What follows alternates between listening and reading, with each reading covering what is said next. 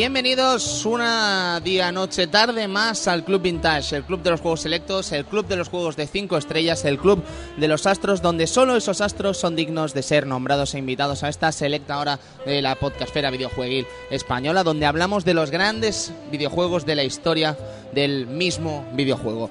Hoy en una, un día, una jornada muy especial en la que estamos en directo desde el mismísimo Salón del Manga de Barcelona, el 17 Salón del Manga de Barcelona, un salón, por cierto, histórico, ya que es el último salón que se va a realizar desde la Farga del Hospitalet, algo confirmado ya y reconfirmado, no estamos hablando del típico rumor de cada año, no, no, nos vamos de la Farga, nos vamos a la Fira de Barcelona según parece, además, poca broma, y eh, para celebrarlo, pues estamos hoy aquí en el Club Vintage. Hemos estado Arcadia también, ha estado Game Over, ha estado G-Music Non-Stop, ha estado eh, Blade FM, si no me equivoco, ha estado Reload, ha estado todo el mundo aquí en el stand de Misión Tokio, al que agradecemos la invitación por su parte de dejarnos estar durante un ratito con vosotros. Sin más y sin enrollarme más, doy la bienvenida primero a mi querido amigo Edu, que está aquí en- con nosotros. Edu, buenas Bueno- tardes, buenos noches. días y buenas tardes o noches a la gente que es- vaya a escuchar el podcast. Sergio Vintage, Sergio Márquez, ¿cómo estás? Muy buenos días, buenas tardes, buenas noches, amigos. Y Cristian Sevilla aquí a mi derecha. Buenas tardes, noches a todos. Servidor de ustedes, Tony Piedrabuena, en una tarde, ya es tarde, ¿no? Es la una del mediodía, en la que vamos a hablar de eh, Dragon Ball Z Shinbo Toden de Sega Saturn y Dragon Ball Z Hyper Dimension de Super Nintendo barra Super Famicom, uno probablemente de los mejores juegos de lucha de la serie Dragon Ball. Así que sin más, les dejamos con este tema de opening y empezamos en la velada de hoy.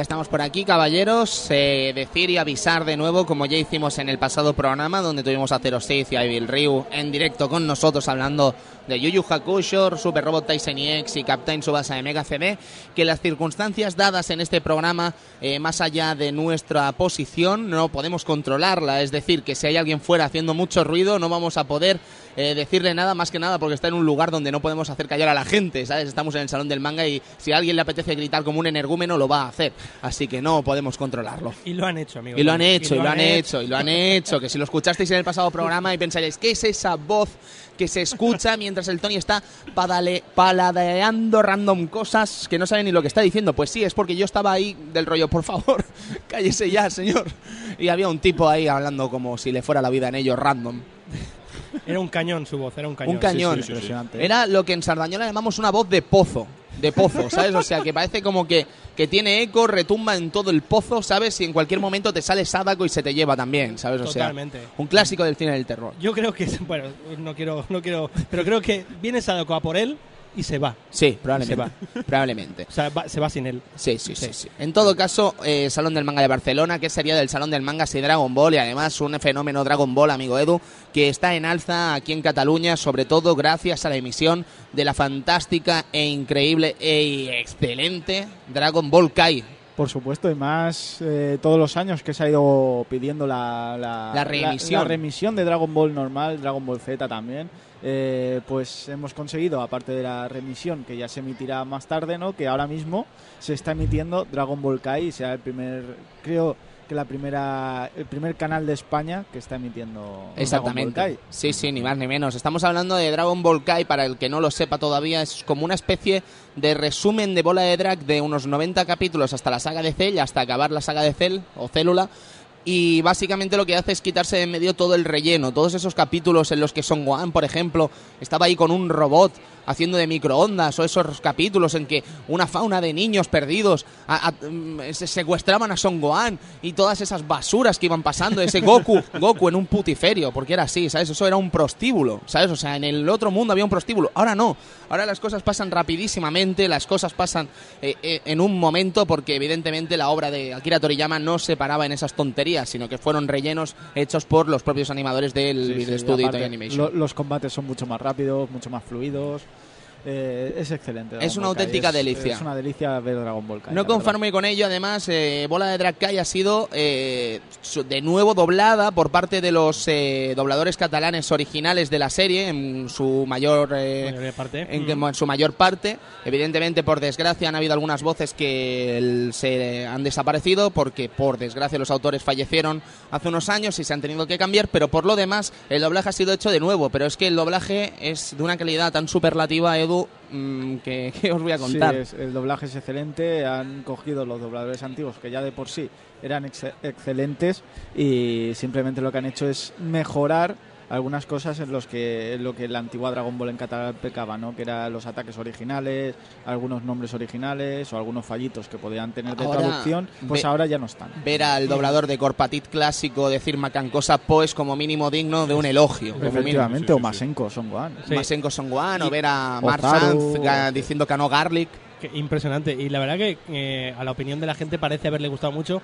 Eh, tan solo hay que eh, la entrada del salón mirar hacia el fondo y vemos una pancarta enorme que pone Ben Turnat Goku, gracias. Sí. Eh, bien regresado Goku, gracias. ¿no? Exactamente, además es que ya era un cartel clásico ese Bulemka Tornibola Drag, ¿no? Exacto. Y ese cartel ha sido cambiado. y Yo creo que muchos hemos caído en ese en ese cambio, ¿no? Ese agradable cambio, por supuesto. Efectivamente. Luego decir que, a ver, que la gente, yo no sé si por envidia o por tonterías o por ignorancia, están criticando Dragon Ball Kai diciendo que está censurada y no sé qué mierda, ¿sabes? O sea, eso... No, no, es que es verdad, es que es una gran tontería, ¿sabes? Me parece surrealista que la gente esté deseando como que las cosas fallen. No sé por qué motivo, no sé por qué oscuro motivo, pero el caso es que es una gran tontería. Sí, aparte lo de todo todo vino por el tema de que aquí en Cataluña lo que se está emitiendo es Dragon Ball Z Kai, ¿vale? En la japonesa la primera emisión fue Dragon Ball Kai a secas, no Z. Eh, y claro, eh, como esta versión la- los japoneses la venden eh, íntegramente, o sea, no venden Dragon Ball Kai, venden Dragon Ball Z Kai, ¿vale? Eh, Dragon Ball Z Kai es así porque hubo problemas de derechos con las canciones. Sí, parece ser que el estudio de James Cameron denunció a Kenji Yamamoto, que es el compositor, por ciertos temas que sonaban igual o parecidos a los de películas de James Cameron, como Avatar, etcétera. Qué curioso. Entonces, eh, lo que han hecho para distribuir la serie alrededor del mundo es cambiar la banda sonora esta, la que tenía Dragon Ball Kai en su momento, Sí, por la antigua, exacto. ¿vale? Entonces aquí viene la confusión. Claro, la que vendieron alrededor del mundo es ZKai, por lo tanto, la, en el primer país que llegó, o los primeros países que llegó, normalmente han sido América, Sudamérica Sí, y tal. Estados Unidos ha recibido cosas realmente grotescas en cuanto a censura, ¿no? Ahí sí que... Efectivamente, la sangre no se ve, Popo es azul, Popo es azul. por ejemplo. ¿no? Señor Cristian, Popo es azul. Como un pitufo. ¿Por qué? Popo es azul. ¿Por qué? No sé, no sé qué, qué- qué ven ellos, no sé qué ven de racista a, a un hombre que se encarga de, de servir a Dios, que sea del color que sea, que da igual. Y que es muy fuerte y muy, Muy es fuerte. inmortal, ¿sabes? O sea, yo creo que me gustaría ser como el señor Popo. Entonces, Sí, sí. Bueno, Y esa mirada que tiene, y esa esa mirada, mirada sí, profunda. profunda. Y es esos una- labios. Es una mirada profunda, pero ¿sabes cuando está asustado? O cuando está contento. Sí, sí, Sí. sí. Pues Sí, to- sí. todo esto viene a eso, ¿no? Que esa versión es la que llegó a Estados Unidos y tal. Y claro, cuando se anunció que 3XL iba a emitir Dragon Ball Z Kai, se pensaba todo el mundo, o muchos medios, casi todos, los referentes a manga y anime, que Sí. iba a llegar la versión ¿Pero por qué americana existe, o lo que parece la americana, pero es que no tiene por qué. ¿pero por qué hecho, existe esa desinformación en el sector del manga y anime? No lo sé. eh, pusieron unas imágenes comparativas de la versión japonesa y la versión americana. eh, el primer tramo de la serie. Del que- primer capítulo, del Edu. primer capítulo que era Bardock, Sí. ¿vale? Eh, que se veía la versión americana sin nada de sangre en la cara, ¿vale? Y claro, decían, esto es posiblemente lo que llegue a Cataluña. Y cuando llegó el primer capítulo en Cataluña, vemos que está exactamente igual que en japonés. Pero O qué sea, clase con la de cara qué llena de sangre. qué clase de noticia es esto podría ser. ¿Qué clase de noticia es esa? Eh, Esto de- podría ser. Se deberían haber informado prin- prin- principalmente qué es lo que conlleva Dragon Ball Z Kai, porque yo, a ver, yo no he visto la serie en japonés, no, no he podido sí. disfrutarla en, en japonés subtitulado ni nada, no he podido disfrutarla. Eh, estoy viendo la catalana y a veces sí que entro en YouTube para ver diferencias, a ver si podría notar alguna diferencia. La verdad es que no la hay, la sangre sigue siendo la misma que hay en la versión en la versión japonesa de Sí. Dragon Ball Kai, o sea, no hay ningún problema, simplemente se llama Z Kai porque la banda sonora es la de Dragon Ball Z. Sí, y Creo yo. sí que es verdad que, por ejemplo, el boquete que hace el amigo Sí, pero- Piccolo a Raditz es pero esa- extraño, ¿no? Pero es que es una tontería. Pero- Además, no es que Goku sea una serie que se caracterice Ahí por sus estamos. grandes dosis de gore, precisamente. pero lo que se hay cri- cuatro sangres en toda la serie, Pero ¿sabes? Eso ya, eso ya estaba en la Dragon Ball Z Kai. Exacto, Ah, y la Dragon Ball. Kai normal. Lo que pasaba es que se pensaban que la Dragon Ball Z Kai iba a venir más censurada y Yo, con me el estoy, popo azul yo es y que ahora me estoy cubriendo de cualquier ataque que me puedan pegar, ¿sabes? Entonces estoy No, diciendo veo, todas ya. las cosas. Así que me voy a callar ya y vamos a empezar ya. a hablar de videojuegos. Evidentemente es un programa en el Salón del Manga, así que muy probablemente estemos hablando un buen ratito de manga, así que nos vais a de manga y anime, así que disculpadnos y decir que volveremos el Club Vintage a sus... Con su Resident Evil. Exactamente, muy en breve. Muy en breve. Empezamos con la obra maestra del videojuego Dragon Bolero. Empezamos ya con Shinbo Toden. Empezamos a ver cómo suena esta música. Amigo Edu, por favor. Dale, maestro.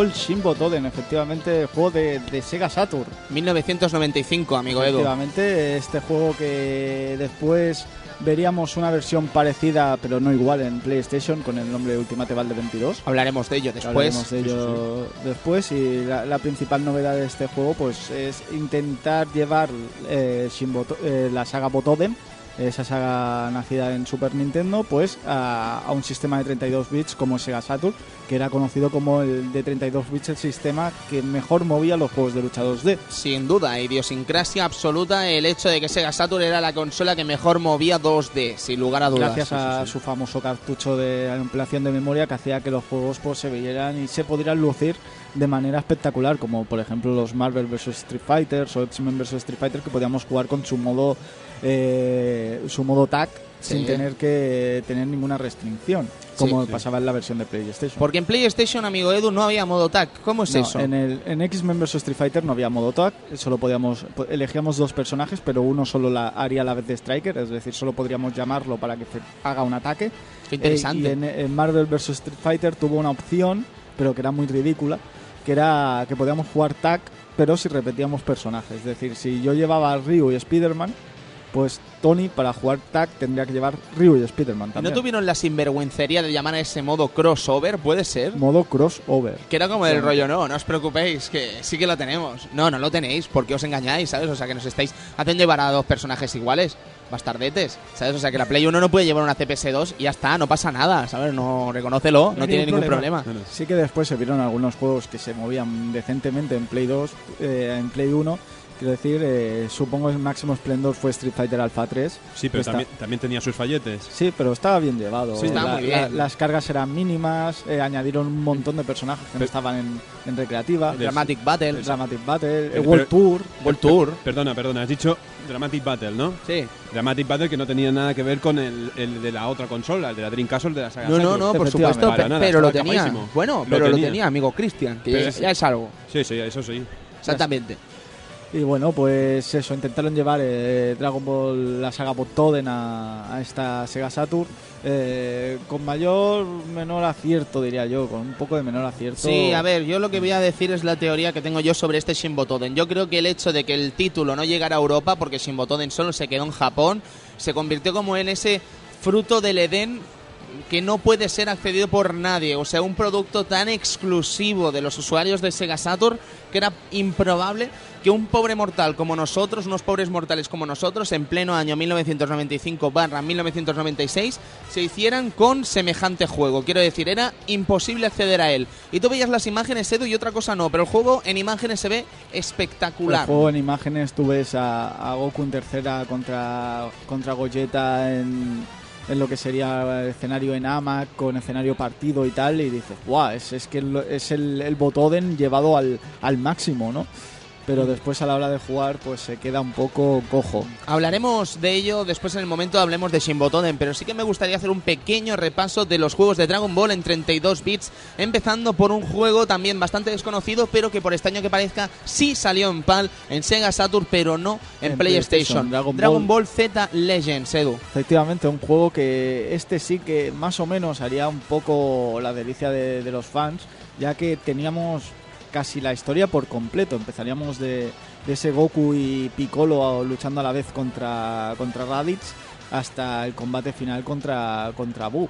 Y ahí tenemos a casi todos los personajes de, de Dragon Ball. O sea, tenemos las fuerzas especiales, eh, las fuerzas especiales de Freezer, eh, tenemos a, a casi todos los androides, por no decir todos, y un modo de juego bastante, bastante peculiar, ¿no? Sí, sí, sí. Y bueno, también dar la nota de que eh, tenías que hacer el juego tal y como lo veías en la serie. O sea, si te tenías que dejar atundear a Piccolo por Napa hasta morir, pues tenías que hacerlo.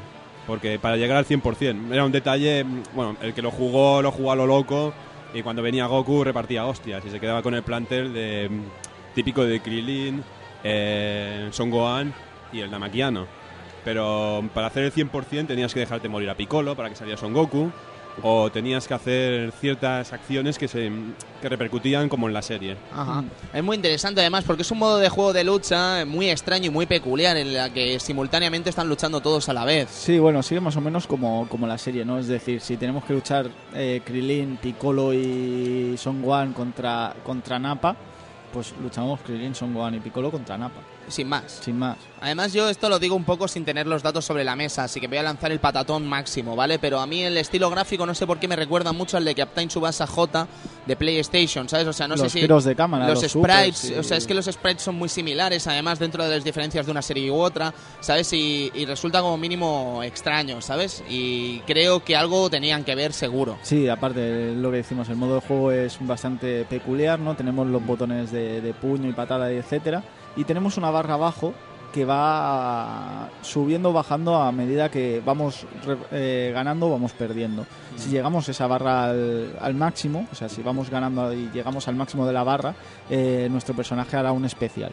En este Sí, caso, sí. Goku un Kamehame, y si lo volvemos a hacer, Goku hará la, la, bol- la bola Genki, la Guau. Genki Dama Sí. Con una con, con unas expresiones y una y es que los sellos ahí lo, lo, lo parten lo Sí, parten sí, sí. porque se dicen como es un vídeo pueden a- pueden explayarse y vemos al Goku pidiendo la fuerza y tal y es bastante espectacular ¡Mina! Minna chica no mataste curé ¿sabes? Cuidado. Echa las manos para arriba. Sí, sí, sí. No, pero la verdad es que...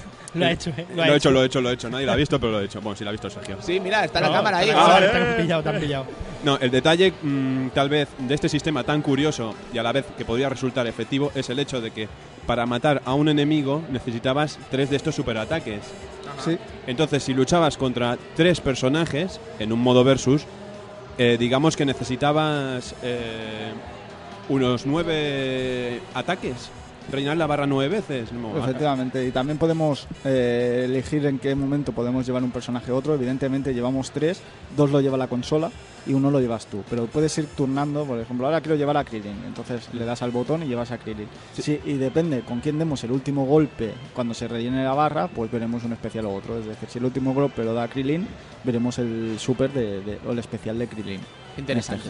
Qué interesante, de verdad. O sea, es un juego además muy desconocido porque su versión de Saturn sí que salió, pero ya sabemos el pobre éxito que tenía Sega Saturn, la querida Sega Saturn aquí en, en Europa, ¿sabes? Pero por desgracia eh, es uno de los juegos quizás más desconocidos de la serie Dragon Ball, ¿sabes? Es una auténtica lástima. Efectivamente, y, es un buen juego, ¿eh? Es un buen juego y además la versión de PlayStation, que habría sido la más popular aquí en, Euro, en, en Europa, en Occidente, se quedó allí. O sea, qué curioso, porque es una cosa que estábamos hablando el otro día, Edu. ¿Por qué sale Dragon Ball Z Legend, que es el juego como más impopular?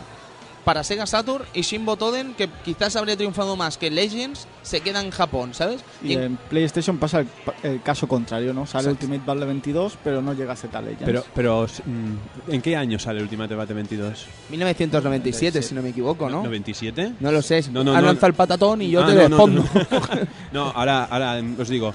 Me parece que la versión PAL de Dragon Ball Ultimate Battle salió en los últimos años de la PlayStation. No, En el no. 98, 99. No, no, no, no, no. No, no, Que va, que o sea, va. yo- Salió, eso fue en Estados Unidos, que la serie triunfó en Estados Unidos y cuando ya estaba en la Play 2 sacaron el Final Bout, al que renombraron GT, y salió Battle 22. Pero aquí en. Europa el juego salió en 1996, Sí, 1997. Sí, sí. Pues y no- de- no lo vi, no lo y vi. de hecho, Porque eres ciego, Cristian. Yo en versión PAL no lo vi. Yo desde que llevo gafas veo mejor. Más tío. bien creo que, que se llegó a, a O sea, volvieron a sacar stock de, de Dragon Ball Ultimate Ah. Battle 22. Sí, eso sí sí, que sí. llegó un tiempo que se volvió a ver otra vez. Sí. Pero yo creo que fue eso, la época de la muerte de Play 2, pues dicen, vamos a intentar relanzar otra vez, ya que en América ha salido. Pero de hecho, si te fijas lo- los análisis eh, de páginas de, de Estados Unidos y tal, dicen que ese juego es una mierda y tal. Pero claro, porque lo tienen del contexto también que a ellos le llegó súper tarde. Sí sí sí, sí, Además que el juego, pues bueno, es un poco así, ¿no? Sí. Podemos saltar a, si os parece bien, al Battle 22. eh, un juego donde vemos unas animaciones muy muy similares, por no decir las mismas que las de Shin Toden,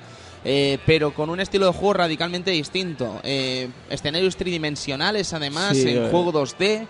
Mientras que no tenemos la típica barra que delimita el escenario, con lo cual mm, podías estar tirando kamehames a cascoporro y el otro personaje se podía mover, con lo cual conviertes a, los, eh, a las ondas en algo realmente estúpido para el juego Y que no es divertido ese título, Edu. No, no, y aparte muy lento también.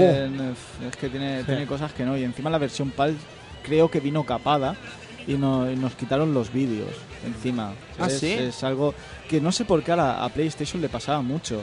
Eh, Guilty Gear, por ejemplo, la versión PAL no tiene vídeos. ¿Sabes? O sea, tiene el vídeo del final, del final del juego, evidentemente, pero, por ejemplo, eh, hay vídeos eh, entre... Después de Testament, por ejemplo, cuando ganas a Testament, hay un vídeo que es la aparición de Justice. Como abre la puerta dimensional y aparece él. Pues eso en la versión PAL no está. Qué curioso, ¿por qué, Qué no. Edu? ¿Te, imaginas no. alguna tesitura sobre ello? No sé, a lo mejor como no implica nada ese vídeo no, no está. Pero no sé, me parece muy extraño, muy extraño. Joder, qué curioso. Sí, en el caso de Dragon Ball Z Ultimate 20 el 22, eh, decir eso, que es un juego muy peculiar porque es que realmente tú lo estás jugando y dices, en un momento, Edu, como esos años en los que estás locos por catar algo de Dragon Ball, flipas primero con los 22 personajes, eso para empezar, ¿sabes? Son 22 personajes, o sea, ya para que te pongan en el título del juego que es Battle 22, porque son 22 personajes, a ti ya te impacta, ¿no? Pero haces un truquete y te salen 5 más. ¿Pero qué 5 personajes, eh, Edu? Sergio y Cristian, ¿qué 5 personajes? Chibi Goku, el Goku pequeño de Dragon Ball, eh, Muten Roshi, tenemos también a Goku en tercera, Gogeta y Mr. Satan. Madre ¿Sabes? mía. Pero es que ver a Goku en tercera o ver a Gogeta era como una especie de gran eh, evento, ¿no? Del usuario de Dragon Ball en ese momento, porque no estamos hablando de un personaje cualquiera, estamos hablando de todo un Goku, un Goku en Super Saiyan 3, ¿sabes? O sea, una cosa realmente increíble. Increíble, ¿sabes? Además con un diseñaco espectacular, con un porte tremendo y probablemente la primera vez en la que veríamos a ese personaje en un videojuego de lucha de la saga Dragon Ball. Efectivamente. Y la verdad es que este juego quedó quedó un poco en eso, ¿no? O sea, no parecía no parecía un Dragon Ball, no parecía no sé, era, era algo raro. Sí, además es que no se jugaba bien, es No, que no, no se dejaba jugar. Y, el detalle este de los kamehames, que eran siempre, simplemente bolas. Sí, muy Era y- una cosa muy rara. Y el tener la par- eh, quitar la pantalla partida para hacer ese zoom raro, ¿no? Que veíamos al personaje un poco más pequeño, pero en el aire lo veíamos un poco más grande. No sé, era muy muy extraño. Muy Sí, extraño, sí, pero sí. es que mm, lo que sí que tenía amigo Edu era la banda sonora, que era increíble. Sí, o sea, sí, una una, banda sonora una banda sonora compartida, evidentemente, con la Shinbo Toden. que escucharemos que, escuch- después. que estamos escuchando ahora varios temas. Sí, pero es, Eh, es espectacular. espectacular. Kenji Yamamoto pues hizo eh, músicas nuevas, bastante acorde y remaxeó un poco, a- hizo arrange de las, de las antiguas que también quedaban muy bien. O sea, ¿cómo es eso, Edu? ¿Kenji Yamamoto hace las canciones de todo de Dragon Ball o cómo es eso? Eh, Eh, primero de los juegos, evidentemente sí, eh, la- las ha hecho prácticamente todas. No sé, lo- los, los RPG no lo tengo tan claro, pero de, de la saga Botoden seguro, Sí. que las ha hecho él y Hyper Dimension también. Eh, Ultimate Battle 22, evidentemente. Final Bout también. Y de hecho, creo que, la, que las de los últimos Tenkaichi también son suyas. Ajá. Qué bueno, qué curioso. No, no, es curiosidad porque... Y de hecho, hizo la de Dragon Ball Kai también es suya. Ajá, sí, la, la versión esa que no ha llegado aquí, que es muy buena, ¿eh? Pues yo he visto la serie japonesa y es espectacular. Sí, de hecho tiene, tiene, aparte de lo que digan que tiene un poco de parecido a las de las pelis de Cameron o pelis de varios de varios de, de varios compositores y tal, también tiene muchas reminiscencias a, a Dragon Ball Botoden. Hay Ajá. canciones que te piensas que son las del Botoden en esa serie. Interesante, interesante. Pues eh, no sé si querrás decir algo más de Ultimate Battle 22, pero la verdad es que es un juego bastante simploncete, Es- ¿sabes? es Por simplón, desgracia. es muy simplón, pero aunque eso no nos impedía en su momento vibrar con el juego, ¿sabes? Porque veías el título en su día y lo flipabas, ¿no? Entonces, claro, ahora lo juegas y teniendo todos los contenidos que tenemos, pues la verdad es que la cosa ha perdido y el tiempo ha maltratado muchísimo a este pobre videojuego de, Nan, de, de, de Namco Bandai, iba a decir, ¿eh? De, de Bandai. De Bandai, de Bandai, Bandai. Bandai. ¿Sabes? La, la, la, la costumbre. Final Bout, caballeros. eh, Goku se pasa al 3D con personajes de Dragon Ball GT y con personajes de Dragon Ball Z. Probablemente, y no es que lo diga yo, sino que es una creencia popular, uno de los peores juegos de lucha de la franquicia Dragon Ball por muchos motivos, muchísimos. Primero porque es prácticamente injugable. Segundo por un sistema de vuelo que es a todas luces como mínimo ridículo. Pero tenía sus cositas, por ejemplo la banda sonora o la selección de personajes. La, la banda sonora otra vez por Kenji Yamamoto, impresionante. Y con, también con temas mezclados de Botoden, de Ultimate Battle, incluso de algún RPG, porque la canción de Piccolo es de un RPG de Super también. Ajá. Eh, y tiene, tiene, tiene, sí que tiene sus cosillas. Hay momentos que el juego parece espectacular. Sí, sí, Eh, Tiene cosillas, los piques de Kames, por ejemplo, vuelven a estar, cosa que en Ultimate Battle 22 no estaban, evidentemente porque eran bolas. Y yo creo que fue un juego más que, aparte de ser malo y tal, pero fue muy, muy hipeado. Muy peado. Pero es que además el juego tiene un estilo y tiene una clase. O sea, tú veías la portada de Dragon Ball Ultimate Final Bout y decías, esta portada, o sea, solo puede traer dentro un juego increíble. Sí, la, Sí, la selección de personaje y todo, dices, madre mía. Sí, que- no, no, es un juego que está realmente bien parido, pero que a la hora de la verdad falla estrepitosamente en todos sus sentidos, Cristian. Sí, sí que es verdad. Y cabe, cabe decir lo bien, las buenas notas que, que tuvo en la prensa española del videojuego. La verdad es que lo ponían como uno de los juegos, de los mejores juegos que iban a salir en ese año. ¿Qué estamos, te hablando, estamos hablando de un año donde salían cosas como Tomb Raider 2, como Final Fantasy 7, como me parece, no sé si Resident Evil 2 salió antes o después, pero más o menos una época así por ese estilo y ponían al Final Bout como lo mejor. Esto es una cosa muy simple, amigo Cristian. No sé si lo sabes que hasta hace muy poco tiempo la, la portada, o sea, la revista más vendida de hobby consolas, la más vendida de todas fue aquella en que salía el Goku pequeño, ¿sabes? No sé si era el número 30 y pico o 20 y pico Sí, sí, sí. de hobby consolas. Eso fue un número que arrasó en ventas de hobby consolas. O sea, fue un éxito en toda España monumental. Entonces, cualquier cosa que salía de Dragon Ball en, fin- en hobby consolas tenía que ser IPeada para ello también, ¿sabes? Y si sacaban tres portadas, sacaban tres portadas. Fíjate que no se cortaron un pelo a la hora de sacar portadas de Goku por lo menos una vez al año, ¿sabes? Y esto Sí, es sí. Fue un auténtico éxito. y Yo creo que por ahí un van un poco los tiros. Lo que es increíble, comentábamos lo de la selección de personajes.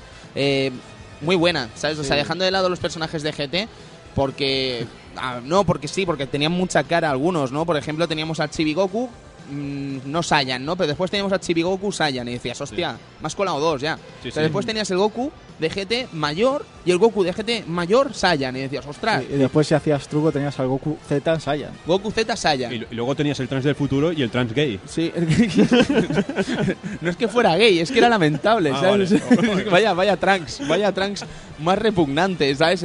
Pijillo y, y que no había sufrido el futuro de Trunks. Entonces, claro, estaba ahí como acomodado en la, en la, en la maravillosidad de, la, de las acciones en bolsa de Sí, sí. Capsule Corporation, ¿sabes? Sí, sí, Así podría estar igual- igualmente, igualmente voy a dar eh, un punto un punto a favor a, a Final Bout, ya verás qué punto, pero creo que a todo el mundo lo ha nos ha pasado es meter el juego en, en la consola, ver esa intro y quedarte mirando y es que no puede fallar nada. Tenemos la canción, Edu.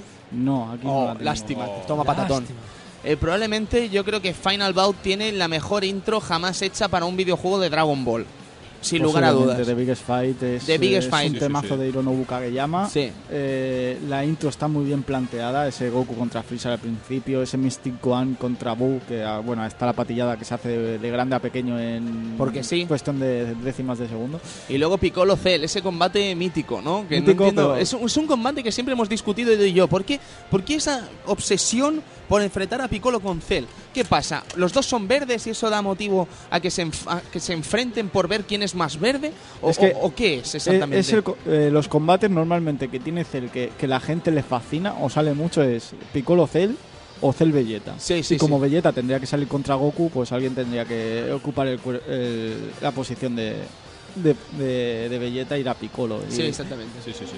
lamentablemente y normalmente Piccolo sale uneado de ese combate. Sí, pero totalmente, ¿eh? O sea, le pegan un zambombo que lo dejan tísico. Po- pobrecillo. Pero es que además los personajes de GT se ven increíbles en esa intro, porque tú ves a la pan haciendo el masenko y dices, ¿qué puede fallar con esta Sí, sí, chica? o eh, el, el Trunks acomodado El, el Trunks acomodado con la espada. Con la espada, Y dices, dices, bravo, "Guau, yo bravo, solo bravo". puedo aplaudir cada y, vez que y la sin el chaleco ese que hace que sea más acomodado aún. El chaleco de la pena, ¿sabes? O sea, es maravilloso, de verdad, maravilloso. ¿Cómo está pillando Trunks? Pero si hay algo genial, Trunks si hay, GT, algo, ¿eh? No- Ya, ya, o sea, ya. si hay algo genial en este juego, yo creo que es Goku en cuarta por el tema que viene con él, ¿sabes? Hero of Heroes, que es para, para, vamos, es que me desmayo. Cada vez que la oigo me desmayo. La tengo puesta en el móvil de despertador y yo me despierto que me pienso que estoy en cuarto nivel de Super Saiyan, Qué- tío. qué Soy el puto Saiyan legendario cada vez que me despierto, ¿sabes? O sea, es una cosa Qué- increíble. Qué épica era esa canción. Tum, tum, tum, Además, el concierto de Kageyama aquí en Barcelona empezó con ese tema. Sí, sí, Yo me acuerdo sí, que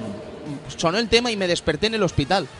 ¿Sabes? Me desmayé ahí mismo. No, Normal, es mentira. normal. Disfruté mucho de ese concierto, fue increíble. Sí, sí, sí. Eh, no, no, de verdad, es un juego que está muy mimado en todos los aspectos, menos en el jugable, con lo cual ya me dirás tú entonces de qué, qué importa. ¿Qué ¿no? importa Es todo ya? ¿Qué importa todo después, no? Y, y destacamos un poco también el- la, la incursión de un Ozaru. Un Ozaru, Era la sí. primera vez que se veía un personaje gigante de Yo me Dragon acuerdo, eh, Cristian, yo no sé si viste la imagen de Belleta Baby en la hobby cuando salió en su día que pensamos todos, oh my god, ¿sabes? Porque primero, eh, técnicamente no habíamos visto todavía Belleta Baby porque GT no había llegado a España, que eso sería otra historia maravillosa para contar aquí en el Club Vintage un día el próximo año, en el próximo salón, si se vuelve a hacer el tinglao Mission Tokiesco, ¿no? Pero eh, ver Belleta Baby, ver ese tamaño y verte a ti luchando contra él, era como del rollo, esto es como mínimo maravilloso, como mínimo maravilloso. Sí, pero ahora de la verdad ejecutado Como, como esa muy- camiseta de retroceso en el tiempo de área, que yo desde aquí la aplaudo porque es y- bravo, bravo, bravo, bravo. Perdón, el off topic. Eh, que, pues eso. que, que me he emocionado, lo he visto y Que digo, digo oh, que, que la idea es maravillosa, pero está ejecutada fatal. fatal, fatal, sí. fatal. Parece Es que el juego está mal hecho. Es que le estamos pegando en los pies, es que no tiene sentido. O sea, empieza el combate, Chibigoku, cuadrado, un puño, ¿vale? O sea, el tiempo de recuperación del otro personaje no le da tiempo a recuperarse del puño, con lo cual puedes encadenar una serie de puños hasta que lo matas, ¿sabes? Y dices, pero ¿por qué? qué? ¿Por qué qué? hicisteis esta basura? ¿Sabes? O sea, me estás diciendo que por encadenar un puño ya he ganado el combate. Y luego tenían los meteoros, ¿sabes? Uh, los Que meteoros. Otro que tal baila, Uh. ¿sabes? Que decías, qué espectacular. No, no, lo era en absoluto. Para nada, era dar vueltas todo el rato a la cámara mientras tú machacabas a todos los botones. Con uno- te decían que iban para un lado, con otro te decían que iba para arriba, con otro decían que lanzabas un kame, era mentira. Todo mentira. Todo mentira, tú machacabas el botón. Y la roca que se rompía. Increíble. Sí, sí. ¿Que Increíble. era espectacular eso o qué? Increíble. No, la verdad es que vaya, vaya tela, vaya tela. Bueno, pues vamos a hablar de Shin Botoden ya, de. Sega Saturn.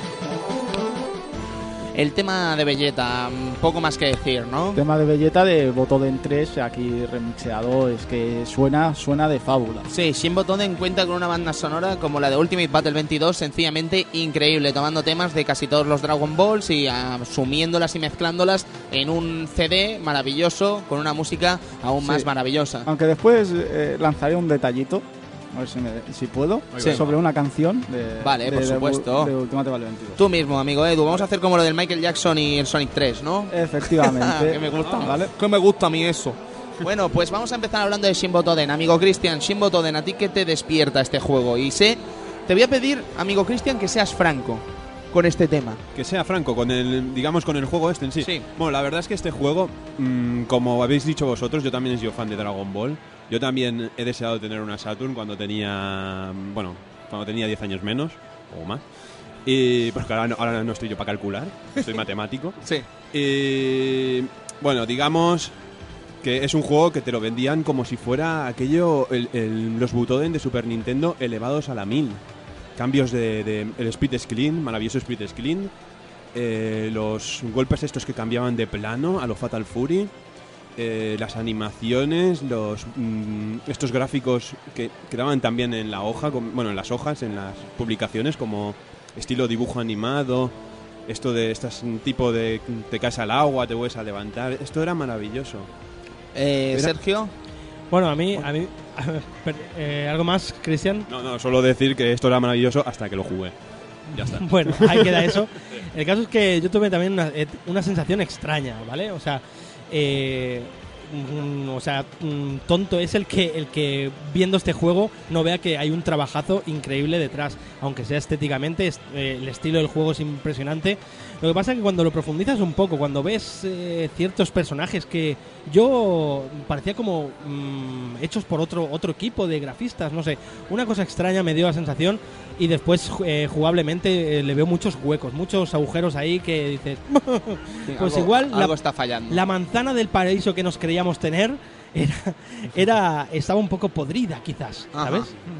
Yo básicamente lo mismo, ¿no? O sea, tú juegas, eh, tú estás hipeado, estás viendo Hyperdimension, dices, ay, estás viendo Sin Botoden en imágenes y dices, buah, es que es, es Super Nintendo, pero con gráficos, con, con, con música, guau, va a ser la bomba. Eh, y después te ves un juego que falla en ejecución. Sí. O sea, eh, musicalmente es increíble, en animación el juego pues es, es un Botoden ele- elevado al máximo, pero falla en ejecución, falla en jugabilidad, tiene muchas cosas que no, no se entienden. Eh, los escenarios son muy cortos, es que hay muchas cosas que fallan. El plantel de personajes, por ejemplo, es, es exquisito, o sea, no falta nadie. De los importantes, importantes, no falta nadie. Eh, como Botoden, pues sí, echo de menos a Broly, echo de menos a Buyak, echo de menos a, a personajes así, pero claro, aquí supongo que solo querían, eh, solo querían abarcar la serie. No como Botoden 2, que básicamente abarcaba pelis y la, de la saga de célula, pero porque no había más en aquel entonces, supongo, animado. Podría ser, amigo Edu. Yo lo que veo de este juego son lo que decía Sergio, básicamente, unas intenciones maravillosas por parte de los desarrolladores, pero que al ponerlas todas sobre el papel y ponerlas todas sobre el juego, todo cae.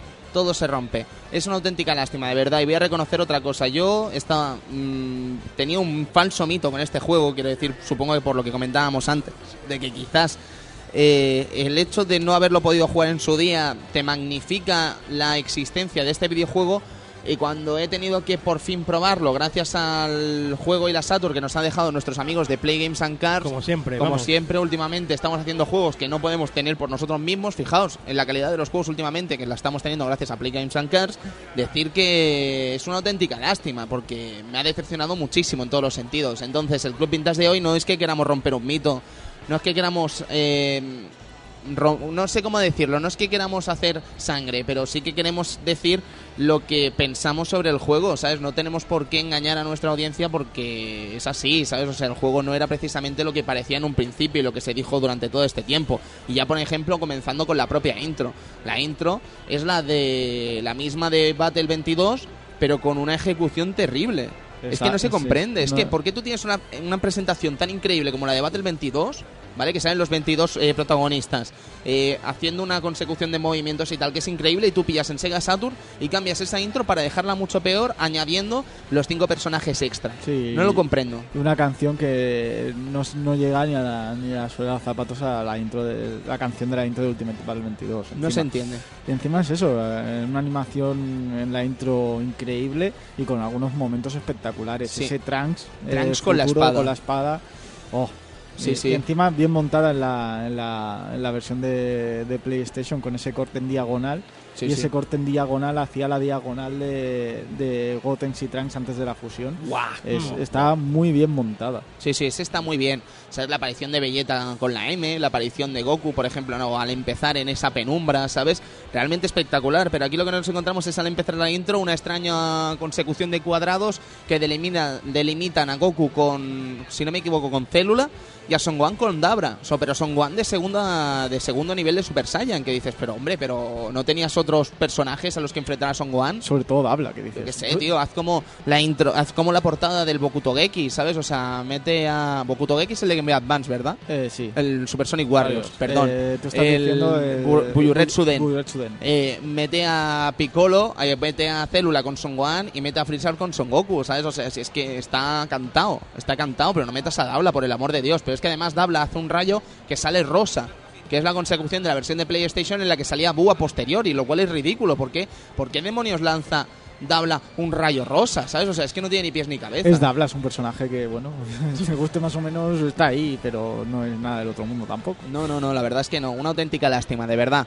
Eh, entrando en materia con este juego, decir que eso, que son 22 personajes más 5 extras. Entre los 22 personajes podríamos contar los clásicos básicos que tienen que salir en cualquier juego de Goku, porque sí es verdad que la, los, los personajes que salen son perfectos, ¿sabes? Pasamos por Dabla, Célula, Goku, Son Gohan, A18, A16, eh, A o C, da igual, A18. Ah, ah, ah. que te he visto con la cara de póker. Vegeta, Miraino Trunks, Trunks eh, niño, Goten niño, Gotenks, eh, Sí, bueno, de- Goyeta. De, hecho podríamos decir que son la, la, la- lo que sería el plantel del Botoden 1, 2 y 3, añadiendo algunos personajes como de, del Buyetchurren, sí. básicamente porque los únicos nuevos nuevos que no hayamos visto son los cinco nuevos, eh, Great Saiyaman, sí, el Zarbón, si no me Zarbon, equivoco. Gotrunks Y, y, Dab- y ya está. Sí, porque todos los demás sí que van saliendo.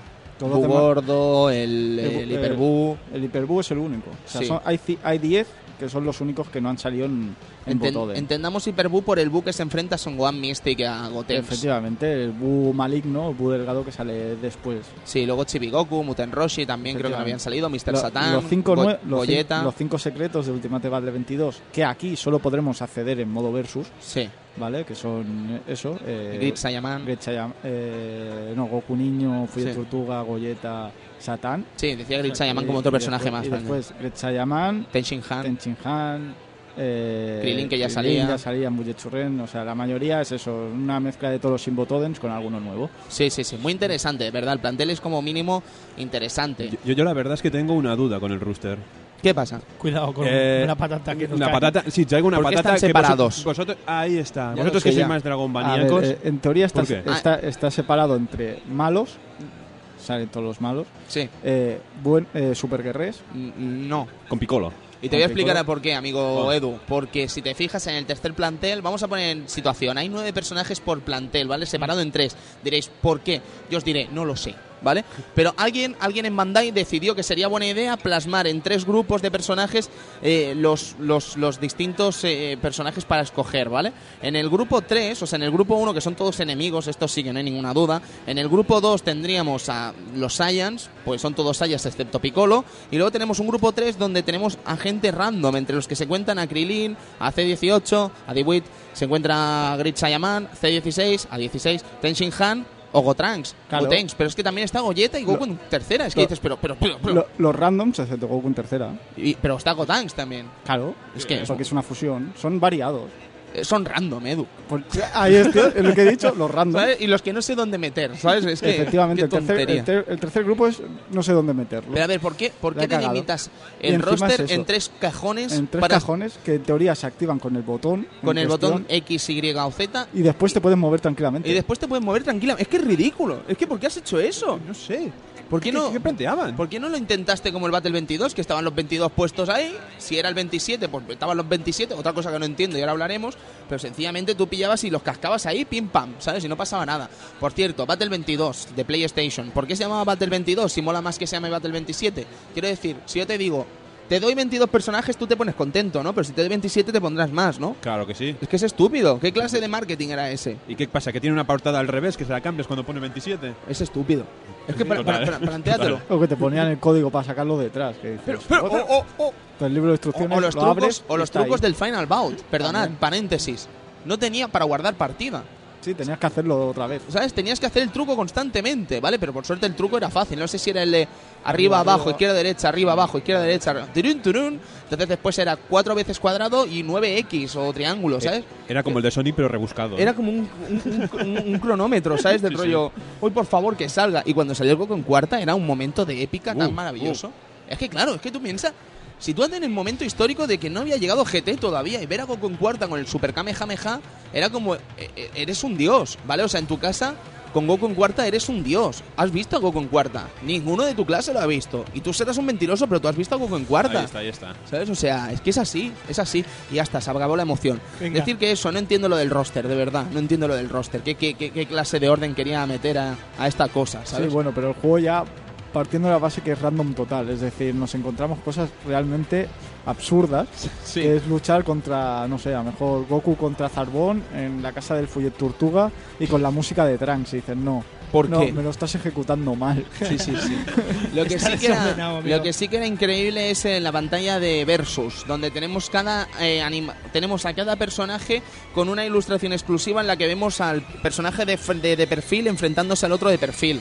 Sí, Sencillamente sí, un- espectacular. Un cara a cara y que depende del personaje, pues tienen algún tipo de diálogo, ¿no? El típico, eh, no sé... eh, Gambare y yo, Picoro-san. Efectivamente. Son Juan con Piccolo, por ejemplo, tienen una frase entre ellos, ¿sabes? Eh, Trunks suele tenerla con muchos, con, con Krilin, con Son Gohan también. Claro. Trunks es que ha vivido mucho. Sí, sí, Sí, tiene, sí. Tiene, tiene varias, eh, tiene bastantes conversaciones, la verdad. Y otra cosa que no he llegado a entender son las poses de victoria. Sí. No sé cuándo salen o cuándo dejan de salir. La única es que cuando sale es cuando estás mareado o cuando tienes poca vida, que es Sí, el la típica. personaje queda. cansado, como un Botoden. Pero los otros, Sí, sí, sí, un poco surrealista eso. Sí, sí, sí. Eh, vamos a hablar ya del sistema de batalla, ¿vale? Un sistema de batalla bastante peculiar porque nos encontramos lo que vendría a ser lo típico de los Super Botoden, ¿vale? O sea, la típica split screen, podemos volar o podemos luchar en tierra, pero hay una característica de este juego que choca muchísimo en el control de los Botoden y es que el escenario es ridículamente pequeño en casi todos los casos, con Sí. lo cual nos delimita bastante a la hora de hacer los, eh, los ataques. efectivamente, y aparte tenemos un, un comando de, de ataque. Muy extraño. Muy extraño que enviaremos al personaje hacia otro lado de la pantalla. Son cuatro lados. Sí. Sí, sí. Y claro. Espera, espera, eh, eso, eso hay que explicarlo mejor, ¿eh? Porque es muy extraño. Sí, sí, o, o sea, sea, es digamos- un comando de ataque Sí. que hace que nuestro personaje envíe a nuestro rival a otro lado. A otro de la- bando de la del- del pantalla. mapa. Algo parecido como veíamos en Hyperdimension también. Sí, sí, sí, ¿Vale? Pero llevado de una forma extraña. O, o como, muy la, extraño, sa- como la saga. Fatal Fury también. También. Sí, pero no. Sí, porque pero en la no, saga porque no- Fatal no, Fury. podemos volver otro lado, Exactamente. ¿sabes? O sea, cambiamos de lado, básicamente. Y son cuatro lados diferentes. Y supongo que ahí se busca en que busques el lado más largo o menos largo según Sí, lo que te pero- convenga. Lo que pero pasa es- que está mal ejecutado porque tú no sabes a qué lado lo envías. Claro. Es decir, dices, voy a buscar el lado grande. Le Ya. pegas una patada y te encuentras que estás en un lado que es infinitamente más pequeño. Y dicen, la he cagado. Sí, la he sí, cagado sí, y la voy a Pero cagar. tampoco aquí". te lo explican eso en ningún momento, ¿sabes? No, efectivamente. Otra cosa, y, y un problemón es que no tiene modo training. Es decir, es te, que, pone- es que, ¿cómo te puede ponen al juego aquí a lo valiente. Dice, En el- venga, ves. En el año 1995 ya hay muchos juegos con un modo training, pero Eh, muchísimos. Sí, eh, de hecho hace poco el, el pasado programa especial era era Yu Yu Hakusho Final y ese tenía un modo training bastante, Sí, sí, sí. quizá no muy desarrollado, pero sí que lo tenía. Sí. Sí, sí, y ¿no? eh, que te pongan la coma no sirve de nada, o sea, No, tú quieres no. practicar bien cómo se hacen las cosas y ver cómo hacerlas. Claro, es que no, no se comprende. El juego, ya os digo, es un poco extraño a la hora de jugar. Además, el tema de los choques de Kames, o sea, los Kames es una involución con respecto a los juegos de Super Nintendo y Mega Drive. Sí, yo no he visto ningún pique de Kames. Es que no hay, No, hay, no, no es, es- hay. es un homenaje al de Mega Drive. Yo lo he llamado homenaje. Homenaje, ¿por qué, amigo Cristian? Porque le lanzas un Kame, el tío lo para y te salta el tuyo. ¿Sabes? Es como el de Mega Drive. Es verdad pero que, eso, no, hacerlo, tenía, que no tenía pique de Kames. no tenía pique de Kames. Pero eso hacerlo en la Mega Drive Eh, vale, eh, a lo mejor Te lo puedes decir. creer. Te lo puedes creer. Pero- aquí pero- por, por aquí me dicen que es una consola más limitada que la Super Nintendo. Pues bueno. Sí, eso es una cosa que discutiremos, evidentemente. Vale. No, pero se puede decir, ¿no? Pero eh, en Saturn, ¿por qué lo hacéis? No, ¿Por pero es que encima está peor llevado que en Saturn. Quiero decir, en, en- aún en, en Mega Drive se para el golpe y te envía un Kame. Dices, Mm. bueno, está bien. Pero en, en Shin Butoden tú tiras el tuyo y antes de llegar, el otro te tira el suyo y te gana. Sí. Dices, ¿Por qué? Porque lo has hecho más tarde. Pero, pero si yo he hecho el, el fuerte y tú has hecho el flojo y me has ganado. ¿Pero cómo, Sí, sí. ¿cómo es eso? Así vemos, más. vemos la cara partida, o sea, la pantalla partida y vemos la cara que si Oh, eso es- sonríe, Eso es, muy feo. Si no, no, no. Si sonríe se lo se- papea se igual. lo papea igual. Ah, ¿Sabes? pensaba que no. Es que da igual lo que hagas, pues se lo va a papear igual. Lo que pasa es que si él está en stun, o sea, se ha quedado sin energía, sí que es verdad que no sonríe. No sonríe, ¿no? ¿Vale? Ah, vale, vale. Pero, Yo- o sea, tú puedes tirar un Kame. Vamos a explicar esto bien. Tú tiras un, un Kame, ¿vale? Entonces se ve la pantalla donde el otro está ejecutando el Kame o el, lo que sea. Y en la otra parte vemos la cara del personaje que lo va a recibir, Un ¿vale? primer que pon- plano, pone sí, como sí. cara de susto y después sonríe. Y dices, "Va, sonríe. Se, es lo, que se es- lo va a parar. Exacto. Sí, de hecho no, no, Se lo come con patatas, tío. Se lo come con patatas. no acabo de entender tampoco el tema de la cara, porque claro, la versión de Claro. Super Nintendo lo que hacía es que se iba la, la distancia, la Sí. línea se iba y te venías un primer plano de tu personaje cargando y tirando el Kame. Claro, y Entonces espectacular. después se veía la escena de que eh, te toca a ti, Sí, ¿sabes? sí. hacerlo. sí, sí. sí. Eh, aquí no entiendo lo de, la, ca- lo de la pantalla partida. Podrían haber hecho plano y plano, como Claro, antes. yo- Tranquilo, Edu, ellos tampoco lo entienden. Yo lo que supuse era como en Super Nintendo, los de Super Nintendo, que te daba ese momentito, había un pequeño guiño del personaje que era cuando te daba el, el momento para hacer la contra, digamos. Y yo me pensaba que el tema de la cara era eso, y digo, No, no. cuando sonría es que he hecho la contra bien. Que va. Pues no, me como los cames de 3 en 3. Sí, sí, sí, pero Sí. es que no conformes con eso, además, hay un problema con, con los botones. Es que son seis botones, Edu, pero a la hora de la verdad no se ejecutan los seis. Efectivamente, o sea, no, no han sabido ni llevar bien el, el tema de hacerlo con menos ni el tema de hacerlo con más. Es- quiero decir, eh, tenemos botón de puño, botón de patada, botón de bola, volar y tenemos un botón que es el botón de correr, ¿vale? Pero aquí está mal ejecutado, quiero decir, en Super Nintendo tenemos los gatillos, el L y el R, que si damos al gatillo, a un gatillo era ir Sí. corriendo para adelante y otro gatillo es Corriendo para corriendo atrás. para atrás. Aquí, ¿por qué tenemos que presionar gatillo y dar a una dirección? Si tenemos dos gatillos. No, no acabo de entender eso. Ni idea, ni O sea, idea. tenemos dos gatillos. No, hazlo como en Super Nintendo. No tengas que dar adelante atrás. Es estúpido. Es Sí, sí, estúpido. totalmente. Es Eh, estúpido. Tenemos un botón ahí que no sirve de nada. Si tú lo mantienes pulsado, no vale. Sí, sí, sí. Y, si, y tenemos que dar una dirección u otra. Dices, me estás haciendo perder el tiempo, literalmente. No sé, no lo entiendo, porque tienes muchos botones, podrías haber hecho muchas cosas, pero es que luego el juego tiene cosas muy interesantes. Por ejemplo, tiene hasta antiaéreos, Edu, en- depende de qué situaciones. ¿Sabes? Botones, puñetazos que, que evitan que el otro personaje salte, ¿sabes? Que puedas castigar un salto con estos botones. Quiero decir que hay un trabajo aquí, Sí. pero no se ha visto o realizado. Después ¿sabes? también tenemos Lo de los cames, volviendo a lo de los cames, otra cosa grotesca. Tú tiras el came, se lo come el otro, pero el golpe aparece arriba. Eso es muy feo. Sí, es, Es que eh, además está muy mal hecho, Hay, ¿sabes? O sea, hay- hay esquivas, por Sí, ejemplo, tenemos a las típicas de parar el golpe o tal. Hay una que es desaparecer, ¿vale? Sí. y aparecer arriba. Pero la animación es fea porque no es eso que No. pase el kame y hagas y aparezcas arriba, ¿vale? No, no, no. Lo típico, ¿sabes? Desapareces y apareces arriba. No, Sí, no. sí. Se ve la onda como si te hubieras comido el kame Sí. y de repente estás arriba. Estás Es- arriba. eh, Eso es homenaje al de Mega Drive también. ¿Tú también crees, amigo seguramente. Cristian? Hombre, claro, claro. Que hacías el desaparecer, explotaba todo y se tiraba el tío para arriba. Yo creo que este juego es un homenaje a la Mega Drive mal hecho. Mal hecho. Mal hecho. Otra Mal cosa, hecho. otra cosa que tenía era el tema de los puños, Edu, los puños Mortal Oh, Kombat. oh, Los puños oh. Mortal Kombat o botón en uno, porque a Ahí mí me está. recuerda al botón en uno. Sí, eso. sí, sí. O sea, vas pegando al botón de puño y, Y vas vas, haciendo una secuencia de puños que va avanzando. Si lo pillas en una esquina, eres mortal con eso. Qué bien, ¿no? Genial. sí. Pero, pero vamos a hablar del detalle, yo creo que es el detalle que más me ha cabreado. ¿Qué es eso de caer al suelo y levantarte? ¿Qué quieres decir, Cristian? ¿Que te pueden zumbar en el suelo como así nomás? Así, sí, te a hacer joggles y combos así, eh, y tú en el suelo y no sabes ni cómo levantarte, que esto no es el Tekken. Hombre, sí, hombre, te pu- hay una animación de levantarse. Lo que pasa es que lo que no es justo es que no haya más eh, más, Recovery, ma- más, sí. más recovery para levantarse. Quiero decir, es que te lo comes sin más. Sí, a ver, Sí, la, la explicación básica es que según hay golpes, evidentemente que te envían al suelo. Entonces tú tienes que dar al botón de puño justo cuando vas a caer y haces que, te- que no toques el suelo, sino que hagas una voltereta y te pongas adelante o atrás del rival. ¿Qué pasa? Eh, que si fallas, por algún extraño motivo, no le das al botón, eh, te vas a comer tres golpes en el suelo porque sí. Sí. Y, es, y, y en este juego que todo quita una burrada, Eso es otra. Esto Ahí, es ahí, otra. Este juego todo quita una burrada. Te haces que media vida o más se te vayan por haber caído al suelo. Sí, sí, sí. Sí, sí, sí. Es una cosa que a mí tampoco me gusta de este juego, ¿sabes? O sea, todo te quita muchísima vida, muchísima, pero muchísima, ¿sabes? Y es lamentable, porque llega un momento que cualquier puñetero error en el juego, pero cualquier error es castigado de una manera grotesca, ¿sabes? O sea, es que, mm, no sé, duran muy poco los combates, ¿sabes?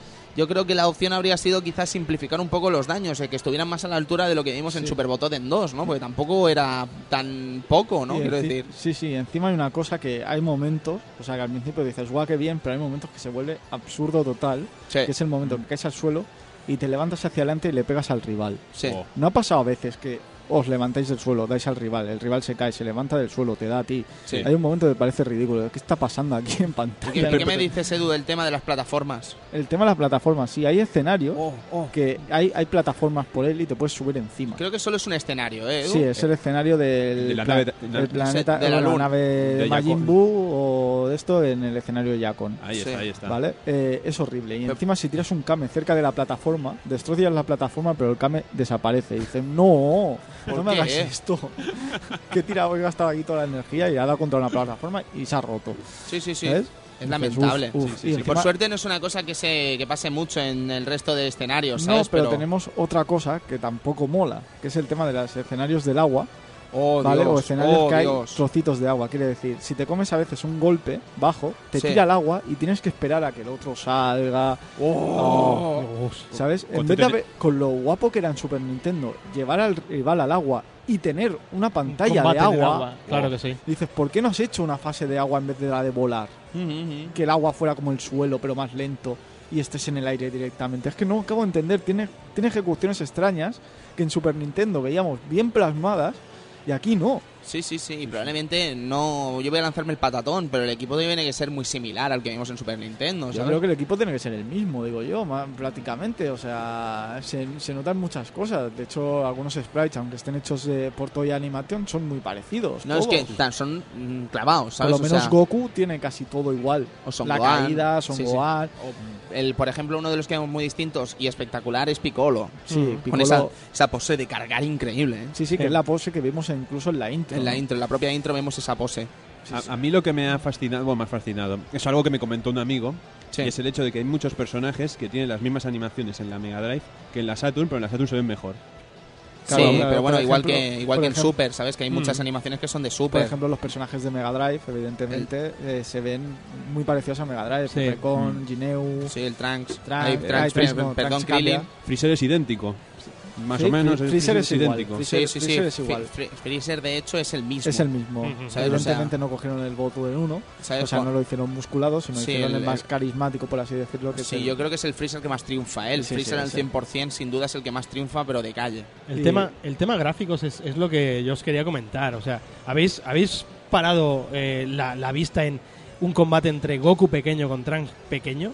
Hostia, o sí, o Goten, ¿sabes? Que se ve más claro todavía. Es que es impresionante. Eso es una cosa que deberíamos haber comentado ya, que es el hecho de que Goku pequeño y Muten Roshi, por ejemplo, eh, están dibujados al estilo Dragon Ball, que no Dragon Ball Z. Mm. ¿Vale? Entonces, evidentemente, aunque sea la misma serie en el manga, sí que es verdad que hay un estilo de dibujo mm, diferente, ¿vale? O sea, no se ven igual.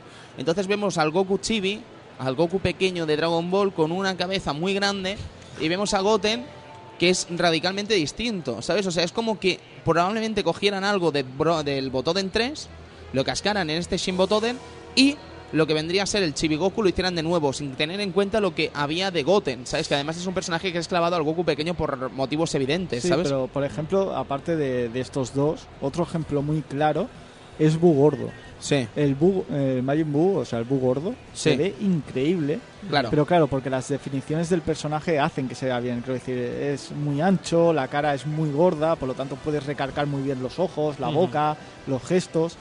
Pero claro, tú pones al, al propio Majin Buu contra el otro Bu sí. y dices, ¿qué está pasando aquí? Al otro Bu no se ve, el otro Bu no se ve bien. Sí, sí, en sí, comparación. Claro, es que es, a esto es lo que yo me refería con que, con que hay un trabajazo detrás, porque esos, esos eh, gráficos, esos sprites, están geniales. Lo que pasa que eh, para mí que no hubo coordinación, no, no hubo... Lo que sea, eh, lo que está- algo, algo sí, sí, pasó. algo pasó, porque a ver, el trabajo está ahí, ¿sabes? Y tú los ves y dices, wow, pero algo falla, ¿sabes? Mm, No sé, no sé si hacer la, conver- la comparación bizarra. Yo lo voy a hacer y si no me paráis los pies, ¿vale? Venga, va. Venga, venga. El Street Fighter 2 de Amiga, tú ves las imágenes y es increíble. Después Mm. lo ves en juego y dices, no, ¿vale? O sea, no funciona ese juego. Quiere decir que por mucho que viéramos imágenes muy buenas de este juego, de este Dragon Ball Z Shin Butoden, a la hora de verlo después en movimiento no tenía nada que ver. Lo que pasa es que lo de la Amiga era un auténtico robo, ¿vale? Y esto evidentemente es otra cosa. El, el Amiga fue una excusa con Sí. Street Fighter. O sea, te- necesitaban un Street Fighter 2 en, en Amiga y sacaron aquello. Ya Sí, está. sí, ni más ni No, menos. no le den más vueltas, tío. No, no, no, no.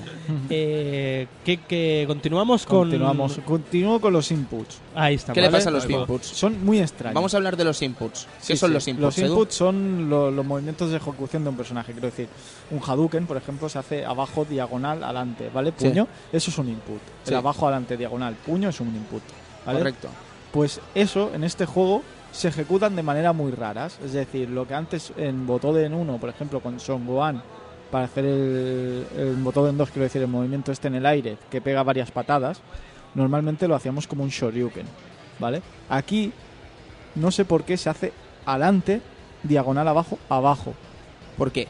¿Por qué? No, ¿Por qué no no. haces mm, inputs normales? O sea, y aparte que todos los inputs del juego son muy parecidos, quiero decir, para hacer la segada, que también es en el suelo, aba- adelante, abajo, diagonal, ahí, aba- adelante, diagonal, abajo, patada, Sí.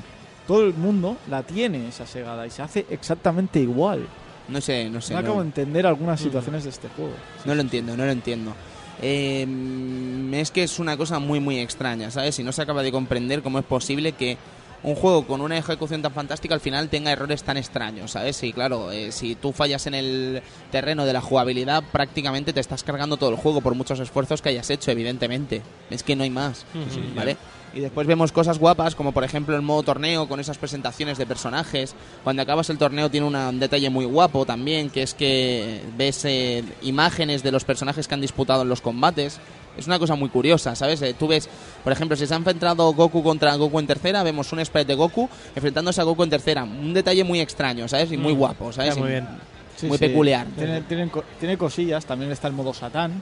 Ahí, Oh, ahí- oh, oh, ahí oh. es donde yo A ver, quería llegar. ¿Cómo es eso? ¿Cómo es eso, Cuidado caballeros? con el modo Satán, El ¿eh? modo Satán es un modo en el que aposta, eh, es un torneo, apostamos por el personaje en cuestión. El que queramos, El que queramos, por ejemplo, van a luchar Goku Super Guerrero contra Célula. Pues yo apuesto por Célula, venga. Apuesta por Célula. Entonces, nosotros como Satán podemos hacerle ir, ir haciendo púas Sí, exacto, vemos para poder ganar la apuesta.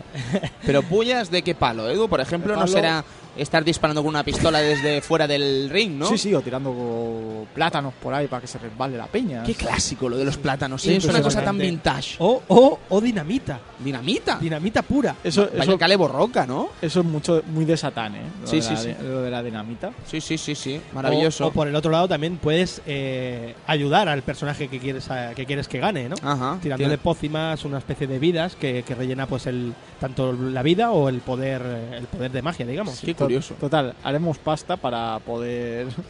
para ganar. Haremos putadas para poder ganar la pasta. Ajá. Sí, sí. Sí, que parece que tiene alguna historia con la 18. Sí. No sé si será por el Lo del tema dinero, del sí, dinero pues, para de hecho la, la historia empieza con el tema del campeonato de Satán en el que A18 gana. Bueno, gana Satán porque A18 se deja, entonces supongo que las cosas irán por esos Sí, se, senderos. de- se deja ganar por una cantidad de pasta. Entonces Exacto. supongo que Satán va apostando para conseguir la pasta y dársela a Dewey. Digo yo que irán por Y- esos y, y una cosa que quiero decir yo. ¿Por qué, por qué es como el King of Fighter? ¿Por qué un, un torneo de 3 contra 3? Es Nada verdad, eso sí. No, pero tú eliges quién quieres que. Quién Ah, vas a- vale, vale, ¿sabes? vale, vale. Yo es que no he entendido muy bien. Veía 3 contra 3 y digo, hostia, ¿qué, qué va a pasar aquí? Sí, es curioso no, eso. No, no he recalcado mucho en el, en el tema este de Satán, bueno, pero... de hecho también tiene un modo, un modo Team Battle el juego. Ajá. en arcade que haremos nuestro equipo de 5 y podemos hacer un 5 contra 5. El que gana se queda y entonces pues vamos haciendo así.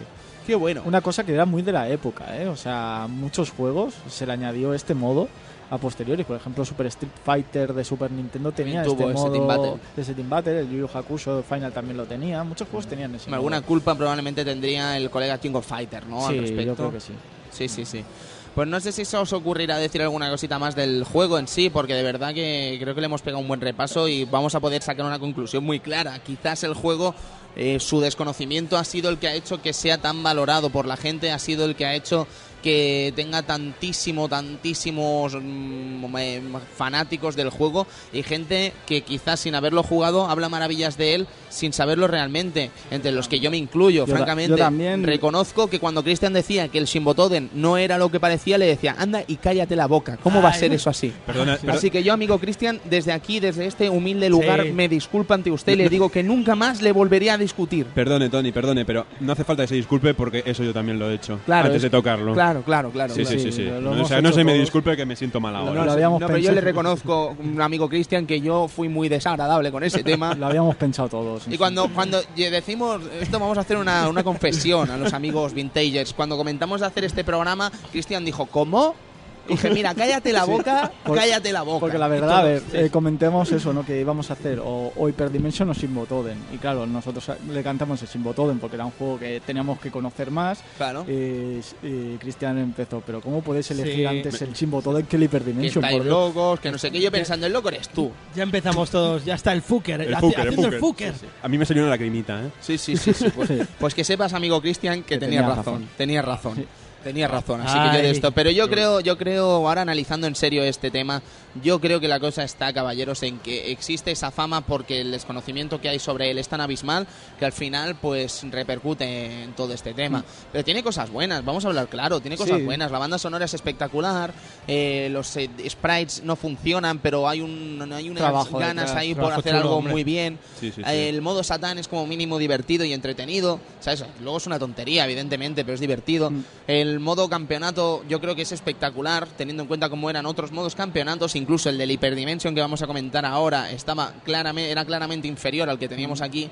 ¿Sabes? Y hombre, tiene sus cositas. Es eso, Y básicamente. además tiene, cabe destacar algo que no hemos dicho, que tiene unos golpes meteoro que están... Que están muy bien, muy sí, bien. hay algunos... algunos Algunos muy espectaculares, flojetes. otros muy flojetes, pero bueno, eso ya pasaba también en otras versiones, que Sí. había unos metores muy guapos y otros que eran bastante feos. Sí, sí, pero aquí están bastante bien plasmados y teniendo en cuenta que son 27 luchadores a la vez, hacer 27 meteoros y tal, pues se, se comprende. Sí, sí, Sí, te entiendo perfectamente. Caballeros, ¿alguna Eh, cosita más a decir de Shimbotoden? Voy a hacer la prueba del sonido para que Cuidado. veáis, ¿vale? Uy, uy, uy. Sí, sí, Y sí, por y favor. flipéis un poco, ¿vale? A ver, A ver, Edus, ilústranos mientras ilustro, toqueteas ¿vale? tu máquina. eh, canción de, de Simbotoden, ¿vale? Royal Guard, de Kenji Yamamoto, ¿vale? Sí. Escuchad atentamente, ¿vale?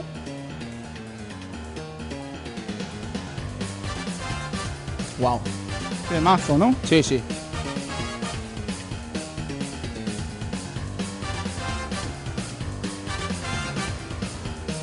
Bueno, con el principio más o menos ya se puede percatar, Sí.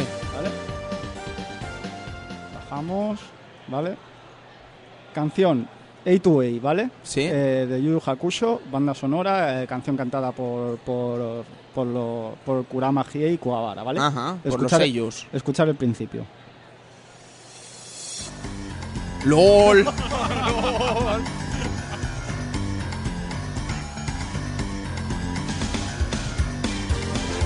Madre mía.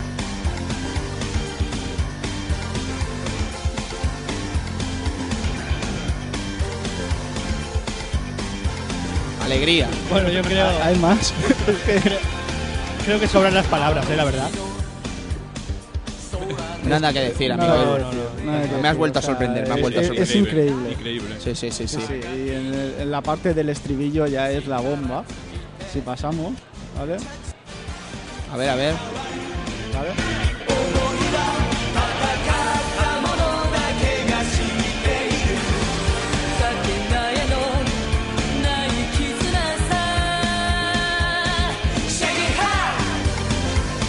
¿Vale? Estribillo de, de la canción de A2A. Sí. Estribillo de la canción de Royal War, ¿vale? Te estás regalando. ¿Vale? Si cambiamos la voz es exactamente igual. Vaya tela.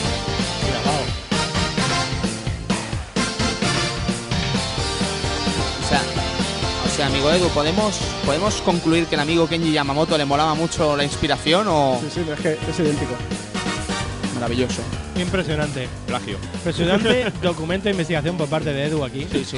Increíble. Increíble. ¿Te has inspirado en algún lugar, Edu? ¿Lo has visto por internet o esto es tuyo? Eh, yo me compré la, la- Tengo casi todo el repertorio de canciones de, de Yu Yu Hakusho en varios discos y Ajá. al jugar a Ultimate Battle 22 escuché este tema otra vez y digo, uy, uy, uy, que esto lo he escuchado antes, ¿eh? Ajá, y claro, era exactamente eso. Maravilloso. Pues bueno, pues si os parece bien podemos ya cambiar a Hyperdimension. Vámonos. Efectivamente. Y decir eso, que una lástima lo del Shinbo Totem, pero de verdad que cuando lo probéis no os llevéis una decepción porque, ostras, eh, quizás no era lo que esperábamos.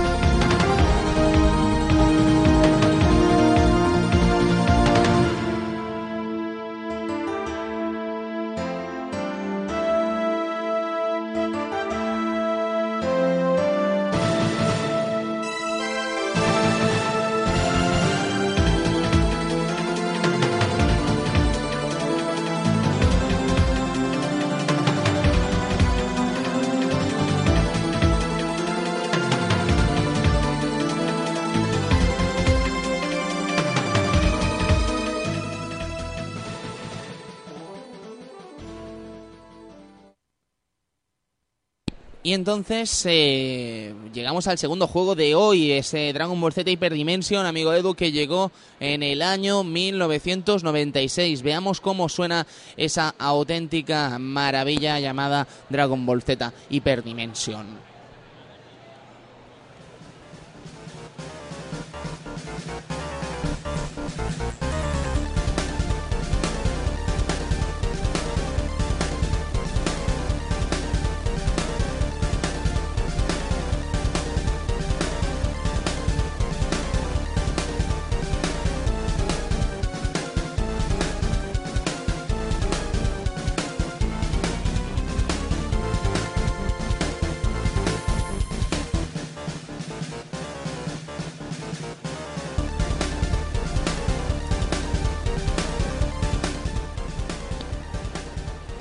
Pues sí, teníamos el que sería el cuarto juego de lucha de Super Nintendo, este Dragon Ball Z Hyperdimension, que nos sacaría de las tónicas de los Botoden. Es decir, aquí tendríamos un juego de lucha más o menos eh, de los típicos clon, ¿no? Tradicional, podríamos- tradicional Street Fighter, ¿no? Es decir, uno contra uno en un escenario limitado.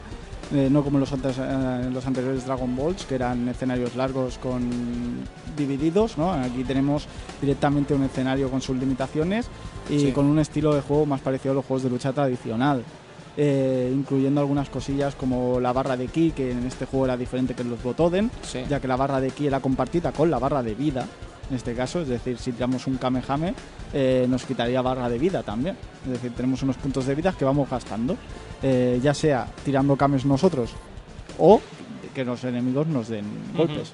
Ajá. Que podríamos recargarla también, evidentemente. Sí, entonces si recargábamos la barra de energía, lo que estábamos recargando en realidad era la barra de vida. Lo cual daba situaciones realmente curiosas en escenarios de vuelo, por ejemplo, donde la gente huía como si no hubiera un mañana para cargar vida, lo cual hacía los combates realmente lamentables. Pero por lo demás, el juego era realmente increíble en todos los sentidos. Luchísticamente hablando, es un juego excelente en todos los sentidos, por muchos motivos. Primero, porque está realmente mimado. Segundo, porque parece un juego de lucha, ahora sí, realmente de lucha. Tercero, porque el escenario, los eh, jugadores, los luchadores seleccionados para la ocasión son crema, pero auténtica crema de la saga Dragon Ball. Evidentemente faltan muchos, pero los que están aquí son realmente imprescindibles para cualquier juego de lucha que se precie de Dragon Ball. Y además, el estilo gráfico puede gustar más o menos, pero realmente con el tiempo se ha demostrado que el estilo es increíble, en muchos sentidos, en muchos detalles y en muchas situaciones. Pero es que además hay mucho mimo en este juego, porque creo que estaremos de acuerdo que, por ejemplo, las posiciones de combates son increíbles. Todas, todas. Brutal. Yo te, te comenté ayer en el tren un, un comentario que te lo quiero repetir aquí en público. Que. A ver cuál va a ser. No, no, aquel no. Vale, ah, vale, vale. Eh, si yo me hiciese un tatuaje alguna vez, sería el, el sprite de Vegeta aquí. Sí, sí, Vegeta. hombro. O sea, o es, sea, es, es- increíble. Es una pose increíble. No, no, o sea, el estilo gráfico de ese juego, es- o sea, para mí impresionante, es impresionante. O sea, no tiene nada que ver con lo que habíamos visto hasta entonces en los, en los botones. Y, y- y yo creo que coincidiréis conmigo cuando no habéis visto un Son Gohan más molón en vuestra vida. Yo creo que no. Yo creo que no he Nunca. visto mejor Son que Gohan no. que este Son Gohan Mystic, ¿eh? Este, este Son Gohan ahí agazapado. Lo, eh, lo intentaron imitar en el final en el final bout porque la pose es la misma pero claro no llegaba ni, ni mucho lejos a lo que ¿Y- fue y el ni Freezer qué? Freezer ¿Y el Freezer así volando qué? la pose esa con los brazos cruzados sabes Ese Eh, buh. mucho eh Madre de Dios. o el, no. o el, el Bu pequeño eh, también quedaba un personaje bastante Y el curioso gordo, y el Goku, y el Piccolo qué? ¿Y el Piccolo Piccolo qué? también mola Piccolo. mucho o, o, o Sí, Gotenks o- también es impresionante Y anda, anda que no está contento el Piccolo en este juego. Está Joder. más contento. Y está más contento también. que Sagat. y Fighter ta- 4. Vegeto también estaba muy contento ¿Está contento ¿eh? el Belleto? ¿Está También- contento? También estaba contento Vegeto. Lo que es para estar contento en la portada, ¿eh? La portada japonesa es, es una auténtica locura, pero locura, ¿eh? ¿Y, la- que nos vino aquí Pal, con esos bordes amarillos. Ah, es que es una lástima eso, porque el dibujo era exactamente el mismo, Sí. pero tiene un problemilla. Y es que le falta. mm, O sea, quiero decir, si la otra era vertical, esta es horizontal. Claro. Entonces no queda igual de espectacular. Pero ver a Goku en segunda, con ese potala puesto, y Vegeta en segundo también con el potala, y en medio a Belleto. Eh, mm, chillando, tío, es que madre de Dios, ¿sabes? O sea, estamos hablando probablemente de una de las portadas más espectaculares jamás vistas en un juego de Dragon Ball. Totalmente. Por cierto, os estoy enseñando lo que es la portada del programa de hoy, ¿sabes? Que como Ay, podéis ay, apreciar ay, es increíble. increíble. ¿Vale? No soy un gran experto en Photoshop, pero bueno, algo ha salido así Algo ha más salido potable, muy potable. Sí, además es que la ayuda de Toriyama pues es indudable, ¿no? Quiero decir. Ayuda de Toriyama fácil. ha Exactamente. Venido, ha venido aquí y nos ha hecho una mano a diseñar Sí, la portada sí, sí, sí, por del supuesto. Vintage. Además, os voy a decir una cosa, si os fijáis en el fondo es mármol, ¿vale? Es mármol blanco. Y diréis, ¿por qué mármol blanco? Pues porque los amigos que desarrollaron el juego pensaron que también el mármol blanco era algo espectacular como para ponerlo en el Press Star Button. ¿Sabes qué elegancia de juego, eh? La intro quizás no, porque a mí la intro la verdad es que no me apasiona de este juego, esas bolas de dragón volando y, Y después Goku, Goku mirando como al horizonte. horizonte. Es muy bonita la imagen, es cierto, Mm. pero no es la gran intro precisamente de Dragon Ball. Lo que sí es cierto es que eso del mármol blanco como mínimo te da un caché que ya querrían tener otros juegos, ¿sabes? Qué bonito, ¿eh? El mármol, Mm, no increíble. ¿Sabes yo lo que eché en falta, amigo ¿Qué echaste en falta, amigo Sergio? Una frase al principio del juego. Sí. O Minote Panda One. ¡Ah! ¡Qué lástima, eh! ¡Qué lástima! Sí, sí, la- las frases típicas de los de botón 2 y 1, 2 y 3. Sí, sí, sí. Pues- Es, eh, aquí se echa de menos, pero claro, también eh, decir que esto, eh, como ya hemos dicho antes, no era, no era un botoden, Exacto. era un juego de lucha puro, Sí. Sí, sí, por sí. así decirlo, basado en Dragon Ball. Ujú. Fue un cambio muy grande, ¿eh? sobre todo en la estética. Sí, la decir que evidentemente no había split screen aquí, como estamos hablando precisamente de que es un Exacto. juego es un juego de, de lucha real, aquí ya no hay split screen, ahora estamos hablando de que el, el- el escenario delimita la distancia entre un jugador y otro, y los kames, por ejemplo, ahora son tirados como si de Hadouken se tratasen, quiero decir, no separa la imagen mientras se ejecuta el kame, sino que aquí puedes lanzar el kame o lo que sea y saltarlo. Efectivamente, aquí viene una diferencia, o sea, que la gente no confunda que ah, estáis eh, diciendo que el Ultimate Valde 22 eran cames normales y los podías esquivar, y aquí no. Eh, era muy diferente el concepto, es decir, Muy, muy aquí, aquí lo sí, podemos esquivar, pero claro, es un juego de lucha, o sea, evidentemente si no pudiéramos esquivar un kame en un escenario limitado, eh, el juego se, se vería Abocado al fracaso. al fracaso. Es decir, es normal que tengas que, que hacer esto. Eh. En el Ultimate Valde 22 no era normal. No, no, Sí. no, totalmente. Y si algo cambia, pues es eso, sobre todo la mecánica de juego, que ya no estamos ante un botón, estamos un Delante de concepto, todo un hyperdimension. un hyperdimension, ¿no? Sí. Y pocas cosas hay que echarle en cara a este, a este juego. Yo, si me permitís decir una única negativa que tengo del, del hyperdimension, es el único, el plantel de personajes, que para mí es demasiado reducido. Son 10 personajes, si no recuerdo mal, Exacto. solamente. Pero vaya personajes, eso sí, son brutales. Sin Pero- lugar a dudas. Pero bueno, son 10 son ¿cuántos personajes? Ahora, ahora no 10, 10 personajes. 10 personajes, pero ten en cuenta que son 10 grandes personajes y ya no está lo típico de los juegos de Dragon Ball que te vienen listos, se pilla a Chaos y te mata con Chaos y se ríe de tu cara. Ya. Al menos aquí te matará con un personaje Claro, claro. Bueno. to- todos son dignos de derrotar. de derrotarte. y tanto que sí. Sí, sí, Por bueno, y a- supuesto. y, aparte, lo, lo que estamos comentando antes, que normalmente el plan, los planteles de los, de los Dragon Ball no pasaban de, de 10, 12 personajes como mucho, pero claro, aquí la diferencia es que están elegidos los que tienen que estar, quiero decir, Botoden 2, por ejemplo, nos encontramos en caso que está Buya, que dices, bueno, está Broly, dices, vale, son los malos de pelis, pero estaba Petit Cell y estaba Zangia, ¿sabes? Que son dos personajes que se podían haber sustituido alegremente Sí, sí. por un Freezer y por un Gineu. Pero tan alegremente. Y vamos. habría sido un plantel muy digno hasta la saga de Cell. Es decir, normalmente los botones estaban limitados a lo principio y final de saga. Es Sí. decir, eh, Botoden 1 era desde el principio hasta Cell, porque es lo que había. Eh, en Botoden 2 era una historia inventada, así un poco por encima de, de la saga Cell y películas. Sí. Y Botoden 3 era saga de Buu eh, desde el principio hasta donde llegara. Y Ajá. sin modo historia porque no, no, no se lo quisieron añadir. Y aquí nos encontramos pues con lo que tienen que, que haber, es decir, los protagonistas y sus respectivos malos famosos de la serie. Es Sí. decir, Freezer, es decir, Célula, es decir, Buu, Buu Gordo, Majin Vegeta. ¿sabes? Personajes que dices, ¡boh! ¡Qué Ojo. grandes son! Sí, el sí. único que se echa en, fa- en falta quizá es Trunks del futuro Sí, o Goten y Trunks por separado, pero mm, a la hora de la verdad, a la hora de jugar tampoco los echas de menos. La verdad es que un Mirai no Trunks habría sido un detalle, ¿eh? Sí, es un personaje como siempre ha estado en Super Nintendo, aunque sea haciendo un truco, Sí, es, otra, de, es otra- de los pocos que se ha mantenido siempre. otra cosita guay de este juego habría sido, sin duda, eh, ¿cómo te diría? Lo que habría molado mucho de este título habría sido disponer de un modo historia mejor del que tenemos, ¿sabes? Que yo me voy a lanzar la autopatata, Venga, ¿vale? va, me la voy a lanzar, porque yo sé que en la versión japonesa el modo historia está, pero en la versión francesa está el modo historia, caballeros. ¿Me podéis confirmar este dato? Eh, pues no lo sé. no lo sé porque no yo lo sé. he jugado a la Es que, japonesa. a ver, el caso es que Edu y yo tenemos el juego japonés, con lo cual el francés ni lo hemos catado, pero Ah. algo me dice que la versión francesa no tiene el modo historia. Puede ser, puede ser. Un modo historia bastante peculiar, porque digamos que podemos llevar a los personajes en los combates más típicos, empezando desde Piccolo Freezer. Sí, Piccolo sí, sí. Freezer, ¿vale? Entonces a partir de ahí luchamos eh, Freezer Goku, después luchamos eh, Cell Vegeta. Cell Vegeta, luego Y claro, es que después Goku. eh, te encuentras con que los combates no gustan porque son los diseños de la saga de Buu contra los diseños de sus respectivos enemigos, ¿vale? Entonces nos encontramos un Goku, por ejemplo, en segunda, que podría ser el, auto- el ataque meteoro que vamos a hablar ahora y convertirse en tercera contra Freezer. Y dices, Sí, hombre, o Mystic Gohan contra Célula. que te has cabreado, que te has cabreado y lo entiendo, ¿no? Pero tanto no, tanto Sí. no. Lo que ¿sabes? también hay que decir que los combates estos primeros que tenemos, eh, si lo pierdes, es parte de la historia eso. O Claro. sea, También, empieza, también. por ejemplo, Piccolo, empieza con 150 de energía y... Y Freezer eh, le repasa el lomo, 300, pero claro. rápido. O sea que buscan un poquito ya el tema este, ¿no? Que luego viene Goku y, le- y lo, y lo pones mirando a Brooklyn, son, Sí, sí, son- sí. son combates difíciles, pero no son imposibles, ¿eh? No, no, no, destacar no. esto, se pueden No, ganar. Sí, sí, tanto se pueden ganar. combates se pueden ganar. Tengo- Sí, de ganar- hecho, yo le repaso al lomo el célula con el Vegeta, que saco el Icuenca, miro dónde está Cuenca y apunto para allá y, y para allá se El va el Cuenca, tú lo has dicho. El caso es eso, que si lo pierdes, no pierdes un continue, que tienes tres y son... Te las da Krilin y son muñetas mágicas, no sé Sí, si os sí, fijasteis. Ese Sí, detalle me gustó, me hizo gracia. Es gracioso, ¿sabes? Además están... mm, iba a decir una palabrota, como en la serie. Quiero decir, aquí hay muñetas mágicas cuando te interesa, ¿sabes? ¿No?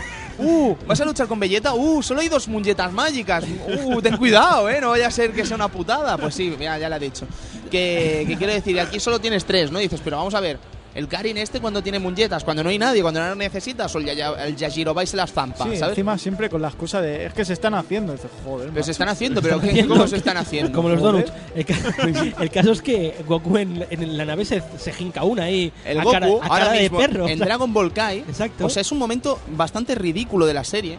¿Sabéis lo que es el Genkai Power? o Sí, sea, el Genkai sí. Power es la habilidad de un Super Saiyan, de un Saiyan, mejor dicho, a que cada vez que lucha y se recupera se hace mucho más, Más fuerte, fuerte, ¿vale? exacto. Que eso daría pie a explicar por qué Goku, por ejemplo, pierde contra Tao Pai Pai de forma lamentable y al recuperarse es mucho más fuerte, Ujú, ¿vale? ujú. Porque eso no nos lo explican al principio, es un patillón torillamesco de después, pero Totalmente. da sentido a estas cosas, ¿vale? Contra Piccolo Daimao pierde de forma lamentable, pero después vuelve y es mucho más fuerte, ¿vale? O Vegeta. Tú fíjate que Goku, Vegeta también, por También. supuesto. Vegeta hasta se lo deja hacer. a- Se lo deja hacer. No, pero es todo. que Goku también se ha percatado de la cosa, porque está en la nave de Bulma, del padre de Bulma, y se está lanzando kames a sí mismo, Para comiendo, petarse, claro, com- eso es lo que me comiendo muñecas mágicas y diciendo, coño, soy más fuerte.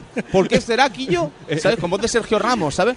Y, y eso es una realidad, o sea, Goku se ha dado cuenta de que algo pasa, algo pasa Eh, ahí. eh, Está farmeando. Está farmeando. Farmeando. El caso, el caso es los cames que tira con efecto para que le den a él. Pero es surrealista. Pero claro, esto en catalán, en catalán, la primera vez, yo creo que los dobladores se dieron cuenta de que era tan ridículo que dijeron, eso no puede estar bien.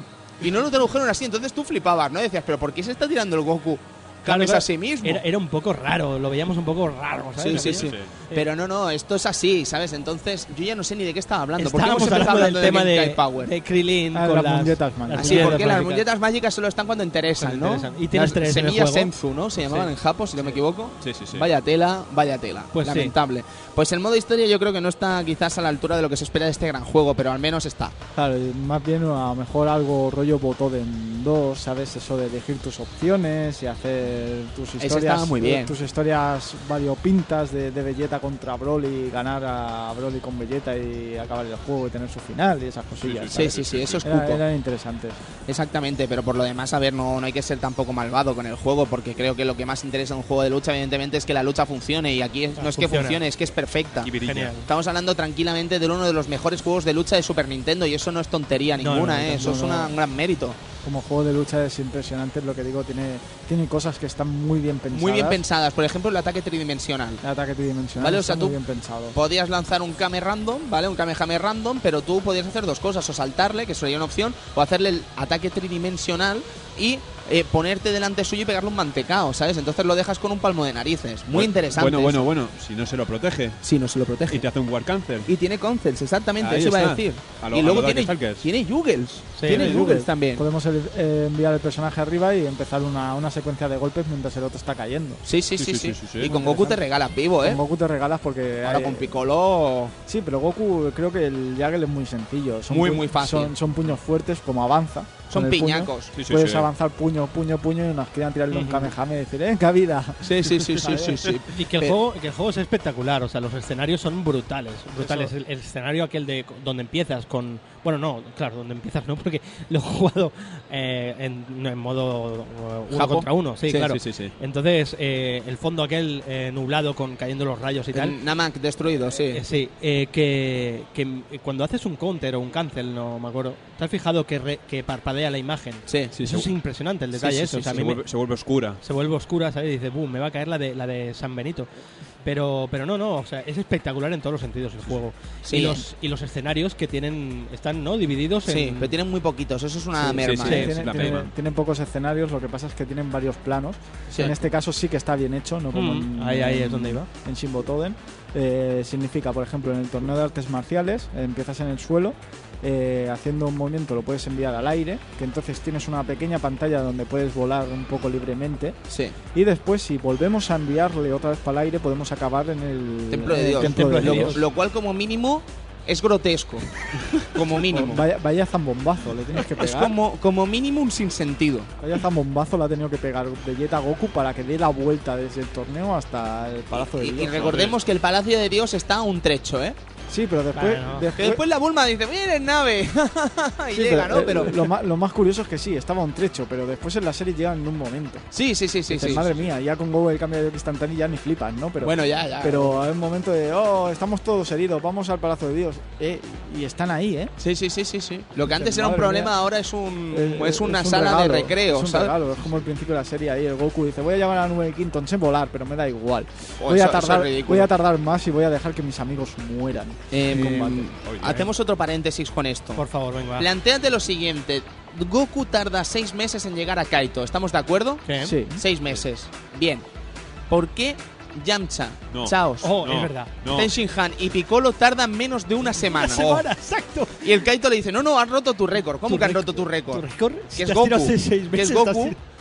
Y está Yamcha ahí, ¿vale? O sea, ¿cómo? ¿Cómo? ¿Cómo? ¿Cómo? El, el loser extremo está ahí. Es imposible. A mí, a mí lo que de verdad me fascina es que luego digan que ¿Dónde Krillin- está Dak? ¿Dónde está Dak? No. No, no lo, está. lo- lo que me fascina es que luego digan que Krillin es el personaje más fa- el, el humano más fuerte del, de- del mundo de Dragon Ball. Sí, pues no será por lo que entrena con Kaito. Ahí porque- está. No entrena con Kaito, no se cruja las fuerzas especiales cuando Yamcha se las. Bueno, ¡Bum! este, este equipo se las cruje. Es que eso es otra. O sea, las fuerzas especiales, ¿vale? O sea, el equipo de Gineo especial. Llega Namek. Atención, los acontecimientos. Llega Namek. Se revientan a Vegeta, pero no es que se lo revienten, no, es que lo destrozan, Re- lo unean, lo matan, lo asesinan, lo Re- hacen polvo. A Krilin de una patada. A Gohan lo matan casi, ¿vale? Mueren ellos, se van al, al- al- al mundo de Kaito para luchar contra Yamcha y Yamcha lo unea. Unea a las fuerzas especiales. ¿Cómo no- Yamcha puede unear a Raccoon? no conforme Es que con eso, no conforme con eso, llega el momento de pedir los deseos y dicen que venga Piccolo. No, Piccolo no, que venga Yamcha. Que venga Yamcha. favor. Que se ha meneado al recom. Y el- Es ridículo, tío. Es Sí, ridículo. pero bueno, eso hay que decir que es rellenaco. Ya, ya, ya, de- pero es de- estúpido. del chungo de Dragon Ball, ¿eh? Y luego, eso sí, llega Yamcha la saga de los androides, viene el Doctor Gero y lo atraviesa y dice Yamcha, hasta aquí hemos llegado. Yo ya no lucho más, yo voy a mirar. Cierto es, ¿por qué Yamcha muere en todas las sagas? Excepto en las que no sale. Por ejemplo, en la Freezer. Plantéalo, es, es, es jodido. Bueno, morir, eh, morir no muere. No muere, pero hace el ridículo en todas. Es, es un loser, es un loser. es el loser extreme. Vosotros Pero- planteaos que Yamcha solo gana un combate en toda la historia de Dragon Ball. Sí, sí, pero Chaos también es, es el, el castigo eterno, que se le puede llamar en una saga Dragon Ball. eh, está el castigo extremo, que es el personaje que se queda en la casa del Follet Tortuga. Ese, ese es el castigo, ese es el final de los personajes. Ese es el final de los personajes. Cuando ya no tienen ninguna cabida en la serie, te quedas en casa del Follet Tortuga tomando el café. Exacto. Tú Y cuando ves, viendo, y cuando viendo ves a tus amigos Exacto. perder Chicos, o ganar. Sí, Chicos, es- es el más inteligente, Sí, tío. tú, cuando ves al personaje de Dragon Ball con una taza de café en la casa del Follet Tortuga, muerto. Ese personaje ya no vale para nada. Efectivamente, es que Chaos Además, estás viendo al Tenchin Han ahí, que es tu amigo. Está ahí luchando contra los celulines y tú tomándote un café. Un café, eres un cabrón. Eres el mejor. Pero tú planteate el cambio de personaje que es Chaos, ¿vale? O sea, de machaca total en el campeonato contra Krilin y Goku y tal pequeños a Puar y Ulong, ¿sabes? O sea, es, es, es ridículo. Está al mismo nivel, tío. Sí, es el nivel mascota Se de convierte en un Han. Puar, se convierte en una mascota de Tenshin Han, ¿sabes? Efectivamente. Es vergonzoso, es vergonzoso. Y así podríamos estar muchos años, menudo, Edu. menudo paréntesis nos acabamos de Sí, clavar. sí, ¿eh? pero es Ay, que ay, si. Edu te comienza a explicar la historia, la, la- la deducción que tienes sobre Namek, Uf, fliparías. uf, sí, sí, todos son errores. Errores. Tú planteate que en la saga de Namek es un error tras otro. Hacemos una cosa, ¿qué ¿Nos os parece lanzamos? si acabamos el análisis del Vale, Hyperdimension acabamos y el- seguimos con estas teorías? Venga, Acabamos vamos. Quiero hablar, rápidamente. quiero hablar de los meteoros de Hyperdimension, que Los son super. increíbles, son Increíble. increíbles. Yo aquí Yo lo- solo me lo- levanto bueno, y pues- aplaudo, ¿eh? porque- Yo aquí eh, no los llamaría meteoros porque se, se hacen de manera diferente. Es decir, en Super Botoden los puedes hacer prácticamente si quieres al empezar. Eh, aquí tienes que cumplir unas, unas normas, que es tener una en- energía baja, Vida roja. vida roja, Como como, se llama eh, los juegos de SNK normalmente se le llama vida roja, cuando Vale. tienen la vida roja. Sí. Eh, aquí prácticamente es igual. Tienes la vida roja, eh, te dan la oportunidad de hacer un super. En este caso son muy espectaculares, son con una secuencia de, de super a lo, a lo. Una secuencia de golpes a lo Art of Fighting, a lo super del Art of Fighting. Eh, Goku tiene un super increíble haciendo el. Goku en tercera. haciendo el puño del dragón y acabando con la fuerza universal que mata a Buu. Oh, oh, oh, con la pose Con esa la pose de, de, guau, del- de- de los dedos en la frente y, Guau, y guau, guiñando guau, el guau. ojo. Es, Guau, guau, guau, es- guau. es impresionante. Gotranks haciendo el, el- el ataque el, del el voleibol. voleibol, sí, el voleibol Eh, eh, galáctico. El voleibol galáctico es impresionante también. Es que son muchas, son muchas y muy espectaculares. Increíble. Eh, Célula creo que tiene dos. Sí, sí, sí. Eh, es que Piccolo, Piccolo. Piccolo, tam- Piccolo es tam- increíble. También. Buah. Espera, que creo que las tengo apuntadas, si no me equivoco, pero no sé Piccolo dónde. era el ataque de la 17, Sí, posiblemente, el que, que llena, lanza las bolas. llena todo el escenario de bolas y lo, Sí, las junta, sí, sí, sí, sí, hace ese ataque que es espectacular Pero- en el anime y nunca sí, más lo no, vuelve a hacer. no sin antes hace el golpe meteoro Otra de de los clásicos. O sea, el, el meter el uppercut, eh, tirar para arriba, pegarle de hostias y cuando baja lanzarle las bolas. Sí, sí, sí. Increíble. Increíble. Luego también tenemos el de Cell, que se vuelve eh, se vuelve Berserker, ¿no? Como en el final, cuando lucha contra Son Gohan, que se vuelve gigantesco, ¿no? Y comienza a pegar Son hostias. Un Power Geyser, Edu. Un Power Geyser. No, no, no, O, el petardo, bueno, como diría nuestro amigo Héctor. Yo, yo- Petardo. yo- yo- yo no diría Power Geyser. Yo diría, eh, eh, ¿cómo se llama el golpe ese de Magneto? Muy bien, ahí vas con Ah, la. muy bien. Ahí vas con la, la patata ya. el La super- patata eh, ahí iba, iba haciendo malabarismos. Ahí va con las patatas Bueno, sí, ahí. el, su- el- el super de Magneto. El super de Magneto, el, de las super barreras. Magneto. Sí, bueno, de hecho tiene, tiene muchas cosas curiosas, porque por ejemplo, si mal no recuerdo, creo que Célula tendría, tenía una especie de crack shoot del Terry, es decir, una voltereta hacia adelante. Es, eh, tiene cosas curiosas. Muy guapo, sí, además es que ya os digo, los todos los eh, meteoros molan muchísimo, los supers o como queréis llamarlos son increíbles. Y el juego es que, a ver, es que es genial en todos los sentidos, tiene muchas maneras de jugar, es realmente, es, ¿cómo diría? No me sale la palabra ahora. Es muy. Tiene muchas maneras de jugar, ¿vale? No me sale ahora el término que quería usar. pero- Diverso. ¿Eh? Diverso, sí, algo así como diverso, Ah, pero vale. no me sale la palabra, insisto. Estoy tonto, perdido. Así que tiene mucha variedad, tiene puede ser jugado de mil maneras, eh, ofrece personajes muy distintos entre ellos además, que eso también es bueno. Y creo que es uno de los grandes juegos de lucha de Super Nintendo, lo digo totalmente en serio, Sí, ¿sabes? sí, No sí. creo que tengan mucho que envidiar. Sí que es verdad que la banda sonora, algo que no hemos hablado demasiado, quizás es algo decepcionante en muchos sentidos. Sí, está Kenji Yamamoto igual, pero busca algo diferente a lo visto en Botoden, eh, se quiere distanciar y creo que no acaba de, encontrar su, su mejor vertiente. Y, eso queda patente que de- en después en posteriores entregas eh, la banda sonora son remixes de, de, de temas del Botoden tiene mm, no sé en Final Bout por ejemplo coge temas más estilo Botoden y eso que no tendría que parecer el, sistema Botoden pero lo mantiene en lo que es la música. Yo creo que intentó hacer la prueba no lo consiguió. Entonces eh, te queda una banda sonora que en algunos momentos sí que está bien, pero no está ni mucho menos a la altura de Dragon de, de los Botoden. Fantástico. Yo estoy totalmente de acuerdo con eso, Edu. La banda sonora, por desgracia, no está a la altura de los otros juegos y lo que sí que está a la altura, por ejemplo, son los FX, eh, espectaculares y todas las voces y tal son maravillosas. ¿Os parece bien si vamos concluyendo ya con Hyperdimension? Pues sí, Sí, la verdad sí, que sí. ¿no? ¿Alguna cosa más que decir entonces? Bueno, a mí lo que me impresionó también en su día es ese, ese choque de hostias. También, oh, también. oh. Impresionante. También, Eh, también. a- acostumbrado a los, a, a los típicos agarres de lucha libre, estos que se hacen, pero que luego Sí. se los tiraban para arriba de todos los juegos de Dragon Ball. Sí, que eh, juntaban los puños. Efectivamente, otra cosa que me, tun, tun, que me tun, tun. olvidé en el análisis de Yu Hakusho es que también tenían eso- esos piques Ah, esos ¿sí? de, de golpes que Mm. teníamos que aporrear el botón a ver cómo ganábamos el Ajá. tema. Sí, sí, eh, eh, eh, tiene cosas muy espectaculares este, Sí, sí. este Shin Botoden, ay, este Hyperdimension quiero decir.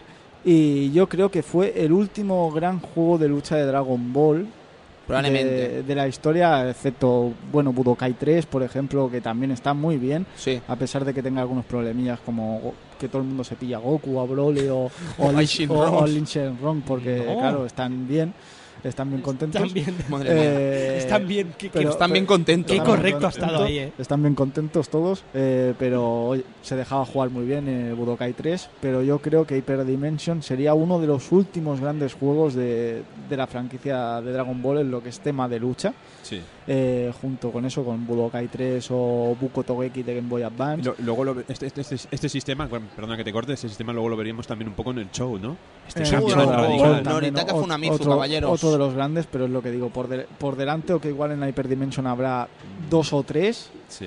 eh, juegos, como mucho tres, sí, como tres Eh. o cuatro, eh, lo que es temática lucha, me refiero. Y que es eso, ¿no? Una pena que no podamos disfrutar de, de una evolución de Dragon Ball, una gran evolución, porque en 32 bits yo creo que habría en 32 bits habría sido la época para haber hecho un Dragon Ball, un gran Dragon un Ball. gran Dragon Ball decente. Sí, sí. Sí. Y, y prácticamente en la época de 32 bits, quitando Legends, que se sale un poquito de la temática de los juegos de lucha, Pero funciona. pero funciona, pero se sale, no encontramos nada, No. nada. Y en 128 hasta Budokai 3, y si te gustan los Tenkaichi, quizá puedas buscar algo más, pero tampoco, ¿sabes? Y Es- ahora estamos en plena crisis Dragon estamos ¿eh? en plena Qué lástima de Ball, juegos, sí, colega. efectivamente. Pues sí. Eh, yo iba a decir que no se me olvide el, el movimiento de que te tiran una bola normal y tú se la respondes rompiéndola con la mano. Es, Efectivamente. es- es para levantarse y aplaudir de nuevo. Pues sí. Increíble. Yo sobre Hyperbotoden decir que es uno de mis juegos de la infancia, de esos eh, juegos que mm, llega, lo tienes random amigo, lo tienes en la mano y dices, eh, soy Dios, caballero, soy Dios jugando este juego. Es algo maravilloso, por supuesto que lo es.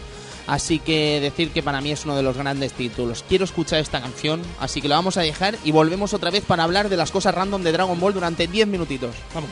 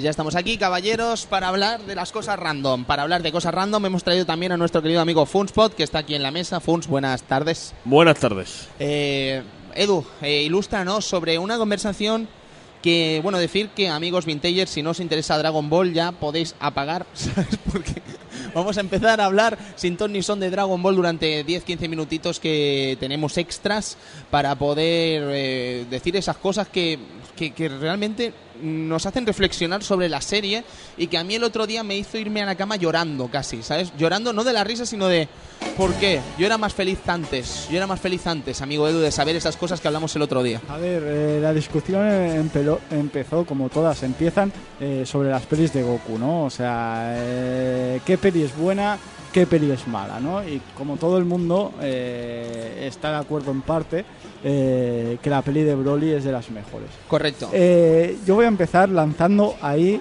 la primera cosa de la peli que choca, que es, hola, soy Paragus, un super guerrero que no sabes que, que, existo, un guerrero que no sabes que existo. He creado un planeta, te voy a engañar diciendo que tengo un planeta Valleta, bajo Sí. la Tierra con un montón de soldados todos iguales. Sí. Ya me explicarás de dónde ha salido toda esa gente. Sin duda un homenaje a los Stormtroopers. Va- vas Totalmente. Vas, dices, hola Belleta, eh, he hecho un planeta Belleta nuevo y te voy a intentar que vuelvas a hacer el príncipe del Belleta. Tonto tú, quédate como, como príncipe tú, ¿no? Eh, eres tonto.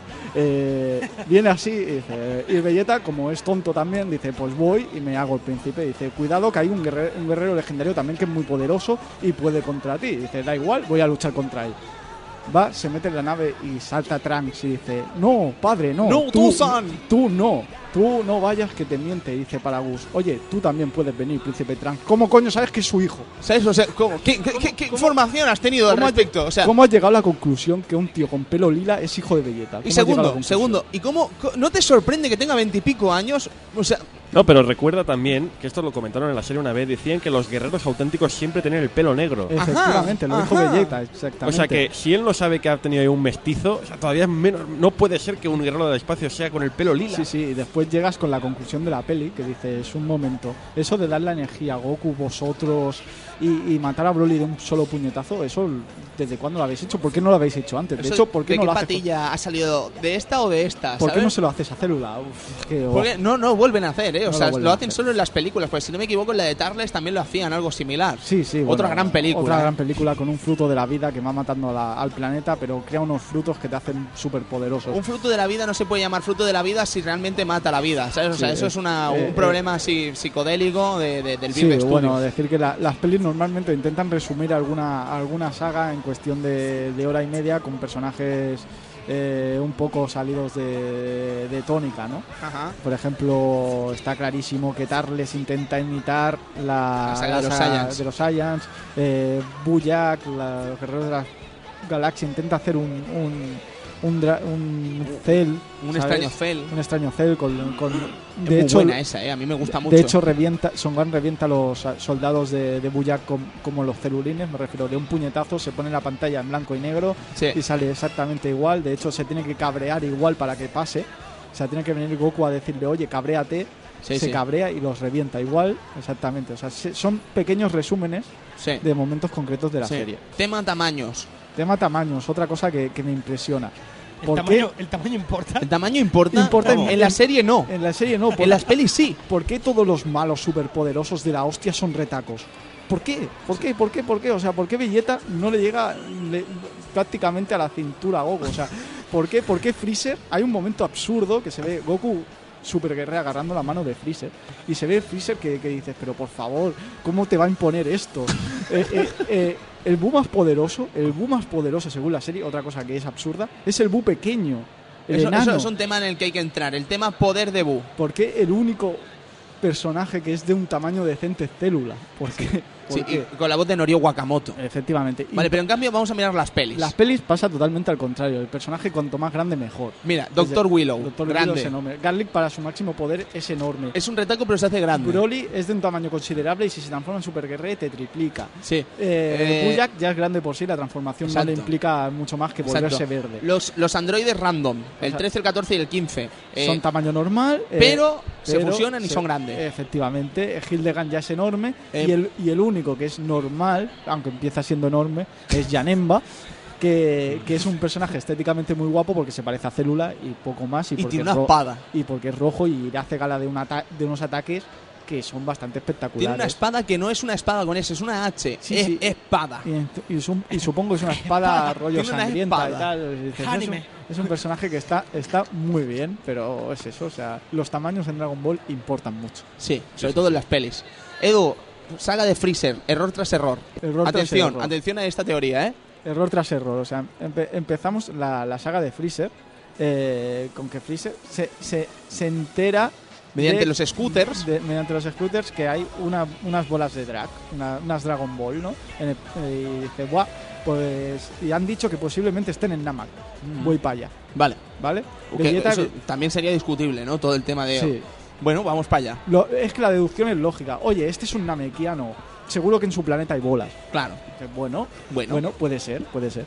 Pues eh, evidentemente eh, Krillin y esta gente también va para allí porque lo suponen y dicen, pues vamos para allá y vamos a intentar resucitar a los a, a, A lo los amigos. serían los amigos, ¿no? Y Vegeta va para para volverse a ser el, el gran eh, Guerrero inmortal, el ¿no? gran guerrero inmortal, ¿no? No. Y a partir de ahí son secuencias de error, Bien. error y fracaso de cada personaje. Es decir, le pego una paliza a Vegeta y Vegeta consiguió una bola. Y no le pregunto nada si ha visto una bola o algo. No, no, le pego una paliza, lo mando y me voy a avisar a Freezer que me he encontrado a Vegeta. Zarbón, Zarbón. eh, va a, Freezer. A- dice, me he encontrado Vegeta y me lo he cargado, jaja. Y Freezer, pero si tu misión era encontrar la bola. Ay, es verdad. Tonto. Y después viene otro y dice, eh, eh, me he encontrado el, pue- el pueblo donde está la bola, eh, donde habría una bola y no está. ¿Y por qué no has y- preguntado? Y, Freezer saca la deducción. eh, ese pueblo que asaltó Vegeta, dice, sí. Ah, bien. ¿Y por qué no preguntas o la buscas y lo mata? Dice, joder, todos son errores. Sí, sí, todos son errores, pero es que ya el hecho de ir a Namek fue un error. Pero es que además el hecho de matar a Krillin por parte de Freezer fue un error. Porque si Freezer no hubiera matado a Krillin, Goku no se hubiera convertido en Saiyan. ¿Sabes? O sea, el Sí, hecho sí. de matar a Vegeta también fue un error. Pero lo, hay, Porque hay- se hizo más fuerte hay después. cosa- hay co- cosas curiosas y son los cabrones de Dragon Ball. ¿Los Es cabrones de lo- Dragon esos Ball? personajes que dices son los buenos, pero en realidad son lo peor de Dragon Ball. Por Porque ejemplo. son los que causan la culpa de que todo esté sucediendo. Primero creo que es Karin y sus muñetas mágicas. La gran Karin, farsa. es- esa es la gran farsa, porque nunca las tiene en los momentos que necesita. Después el dragón, porque no pueden eliminar a nadie, porque mira, porque no puede. Eso sí, te, te- te coincide un deseo. No puedes resucitar a la misma persona más de dos veces, pero eh, si resucitas a todo el mundo no pasa nada. Claro. Y entre todo ese mundo que puede resucitar y resucitar y resucitar, joder, habrá alguien que ha muerto dos veces. No me- Claro, digo yo. ¿no? Digo Los yo. que han muerto en el, en el torneo con, por culpa del Belleta habrán muerto también con célula. Estamos en la misma ciudad. Sí, no, no. ¿y Eh, ¿Qué pasa, no? ¿Dónde ¿qué está esa ¿Dónde gente? están? ¿Dónde están esos resucitan, ¿no? Y la gente va resucitando, pero eh, los que luchéis por la tierra no, eh. Esos. Efectivamente, los Esos amigos que de Goku jodan. que se jodan. Esos que se jodan y te De- vas al espacio a ver al dragón. El tema de las bolas del dragón, Edu, interesante espera, también. espera, porque primero y ya está, vamos a ir eh, acabando, ¿eh? está Kaito por ahí, que también es otro cabrón. Otro cabrón. Otro cabrón. Otro cabrón. Que, que aparte de putearte en los entrenamientos, va y le dice al Goku, oye, no vayas a Namek, di a la gente que salga, porque Freezer es muy poderoso. Y dice, pero si va a conseguir las bolas igual, no va a joder va a ser igual. peor, va a ser peor si no vamos. Pero no te lo pierdas, que Kaito es más cabrón todavía. Porque van a venir los Saiyans y le avisa tarde. Pero Efectivamente. tío, pero tú eres un desgraciado, pero si no tienes otra cosa que mirar el calendario. ¿Sabes por qué no me avisaste a tiempo? Después, otra vez en saga de célula ya, Krilin. Cabrón. Para Dibuit, resucítala después. Están las bolas. Están las bolas. es un perro, pero es que además la, la proporción de Solo ligarse un calvo a una rubiaza para echar un pinchito es ínfima.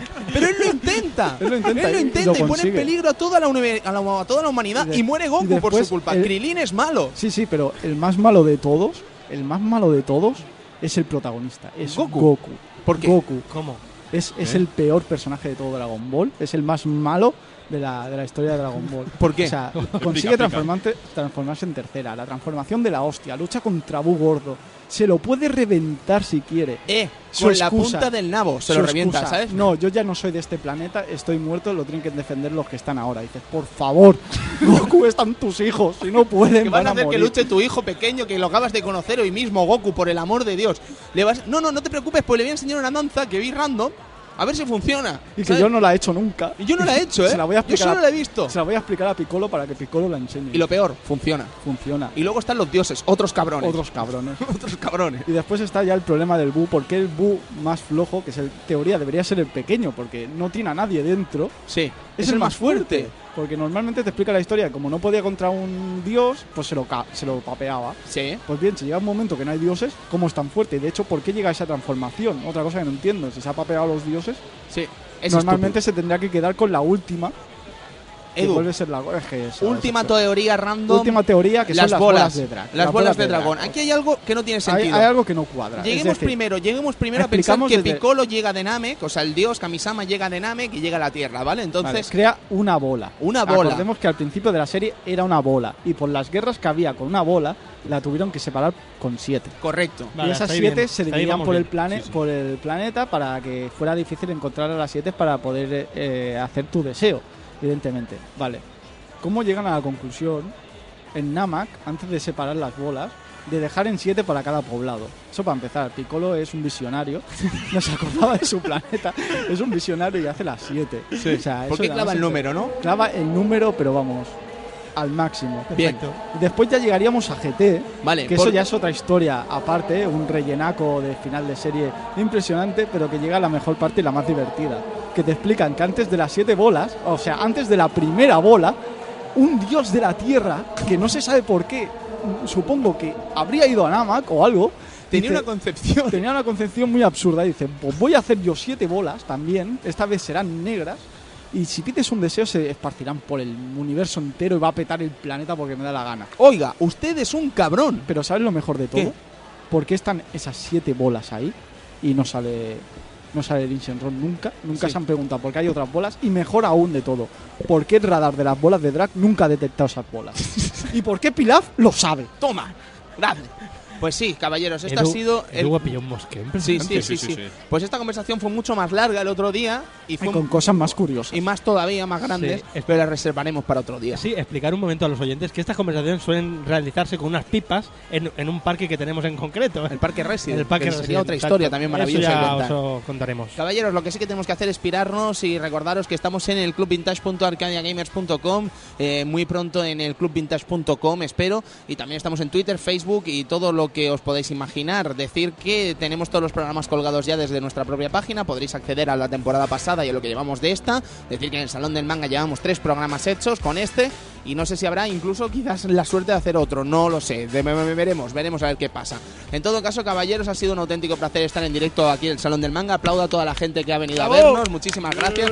Y todos los que se han quedado para hablar de las tonterías de Dragon Ball, porque ha habido un momento que había bastante Había gente. peña, Había había bastante- peña. Sí, sí, sí, así que ha sido curioso, porque además, hablando de ello, cuando hemos dejado de hablar de ellos, se han pirado. O sea, digo, mierda, ¿sabes? deberíamos haber seguido. Si es que Dragon Ball gusta. Claro que dicho. gusta, ha sido un Sí, sí, auténtico sí. placer, lo dicho. Así que, Funs, muchas gracias por tu participación. No os ha escuchado, Funs. A vosotros por venir. Ah, eh, amigo Edu, muchas gracias. Eh, de nada y nos esperamos El Resident Evil 2. Resident- ese Resident Evil 2 que está calentito, calentito. Sí, sí, sí, a ver cuán calentito está, Sergio. Juan calentito como yo. Bueno, da igual. Adiós. Adiós, amigo Cristian, buenas tardes. Buenas tardes a todos. Y servidor de ustedes, Tony Piedrabuena también, que se despide de este programa de realizado en el Salón del Manga. Ojalá se vuelva a repetir esto el año que viene y tengamos tiempo para hacer algún programita más. En todo caso, agradecer a Misión Tokio y también a nuestro querido amigo Funs el trabajo hecho durante estos días que nos ha permitido estar aquí con vosotros y daros más programitas para bajar desde iTunes, desde Evox, desde RSS y donde a usted le plazca, caballero. Así que lo dicho, muchas gracias por todo y nos vemos la semana que viene con Resident Evil 2, después NBA Jam y después no me acuerdo qué vendrá. Snow Bros. Snow Bros. Oh, Snow Bros. Maravilloso. Toaplan. Así que lo dicho, caballeros, nos vemos en una semanita. Muchísimas gracias por estar ahí. Muchísimas gracias por escucharnos y disfruten de los videojuegos retro, siempre respetando el futuro, que para eso está. Así que, caballeros, nos vemos, damas también y muchas gracias. Adiós, hasta luego.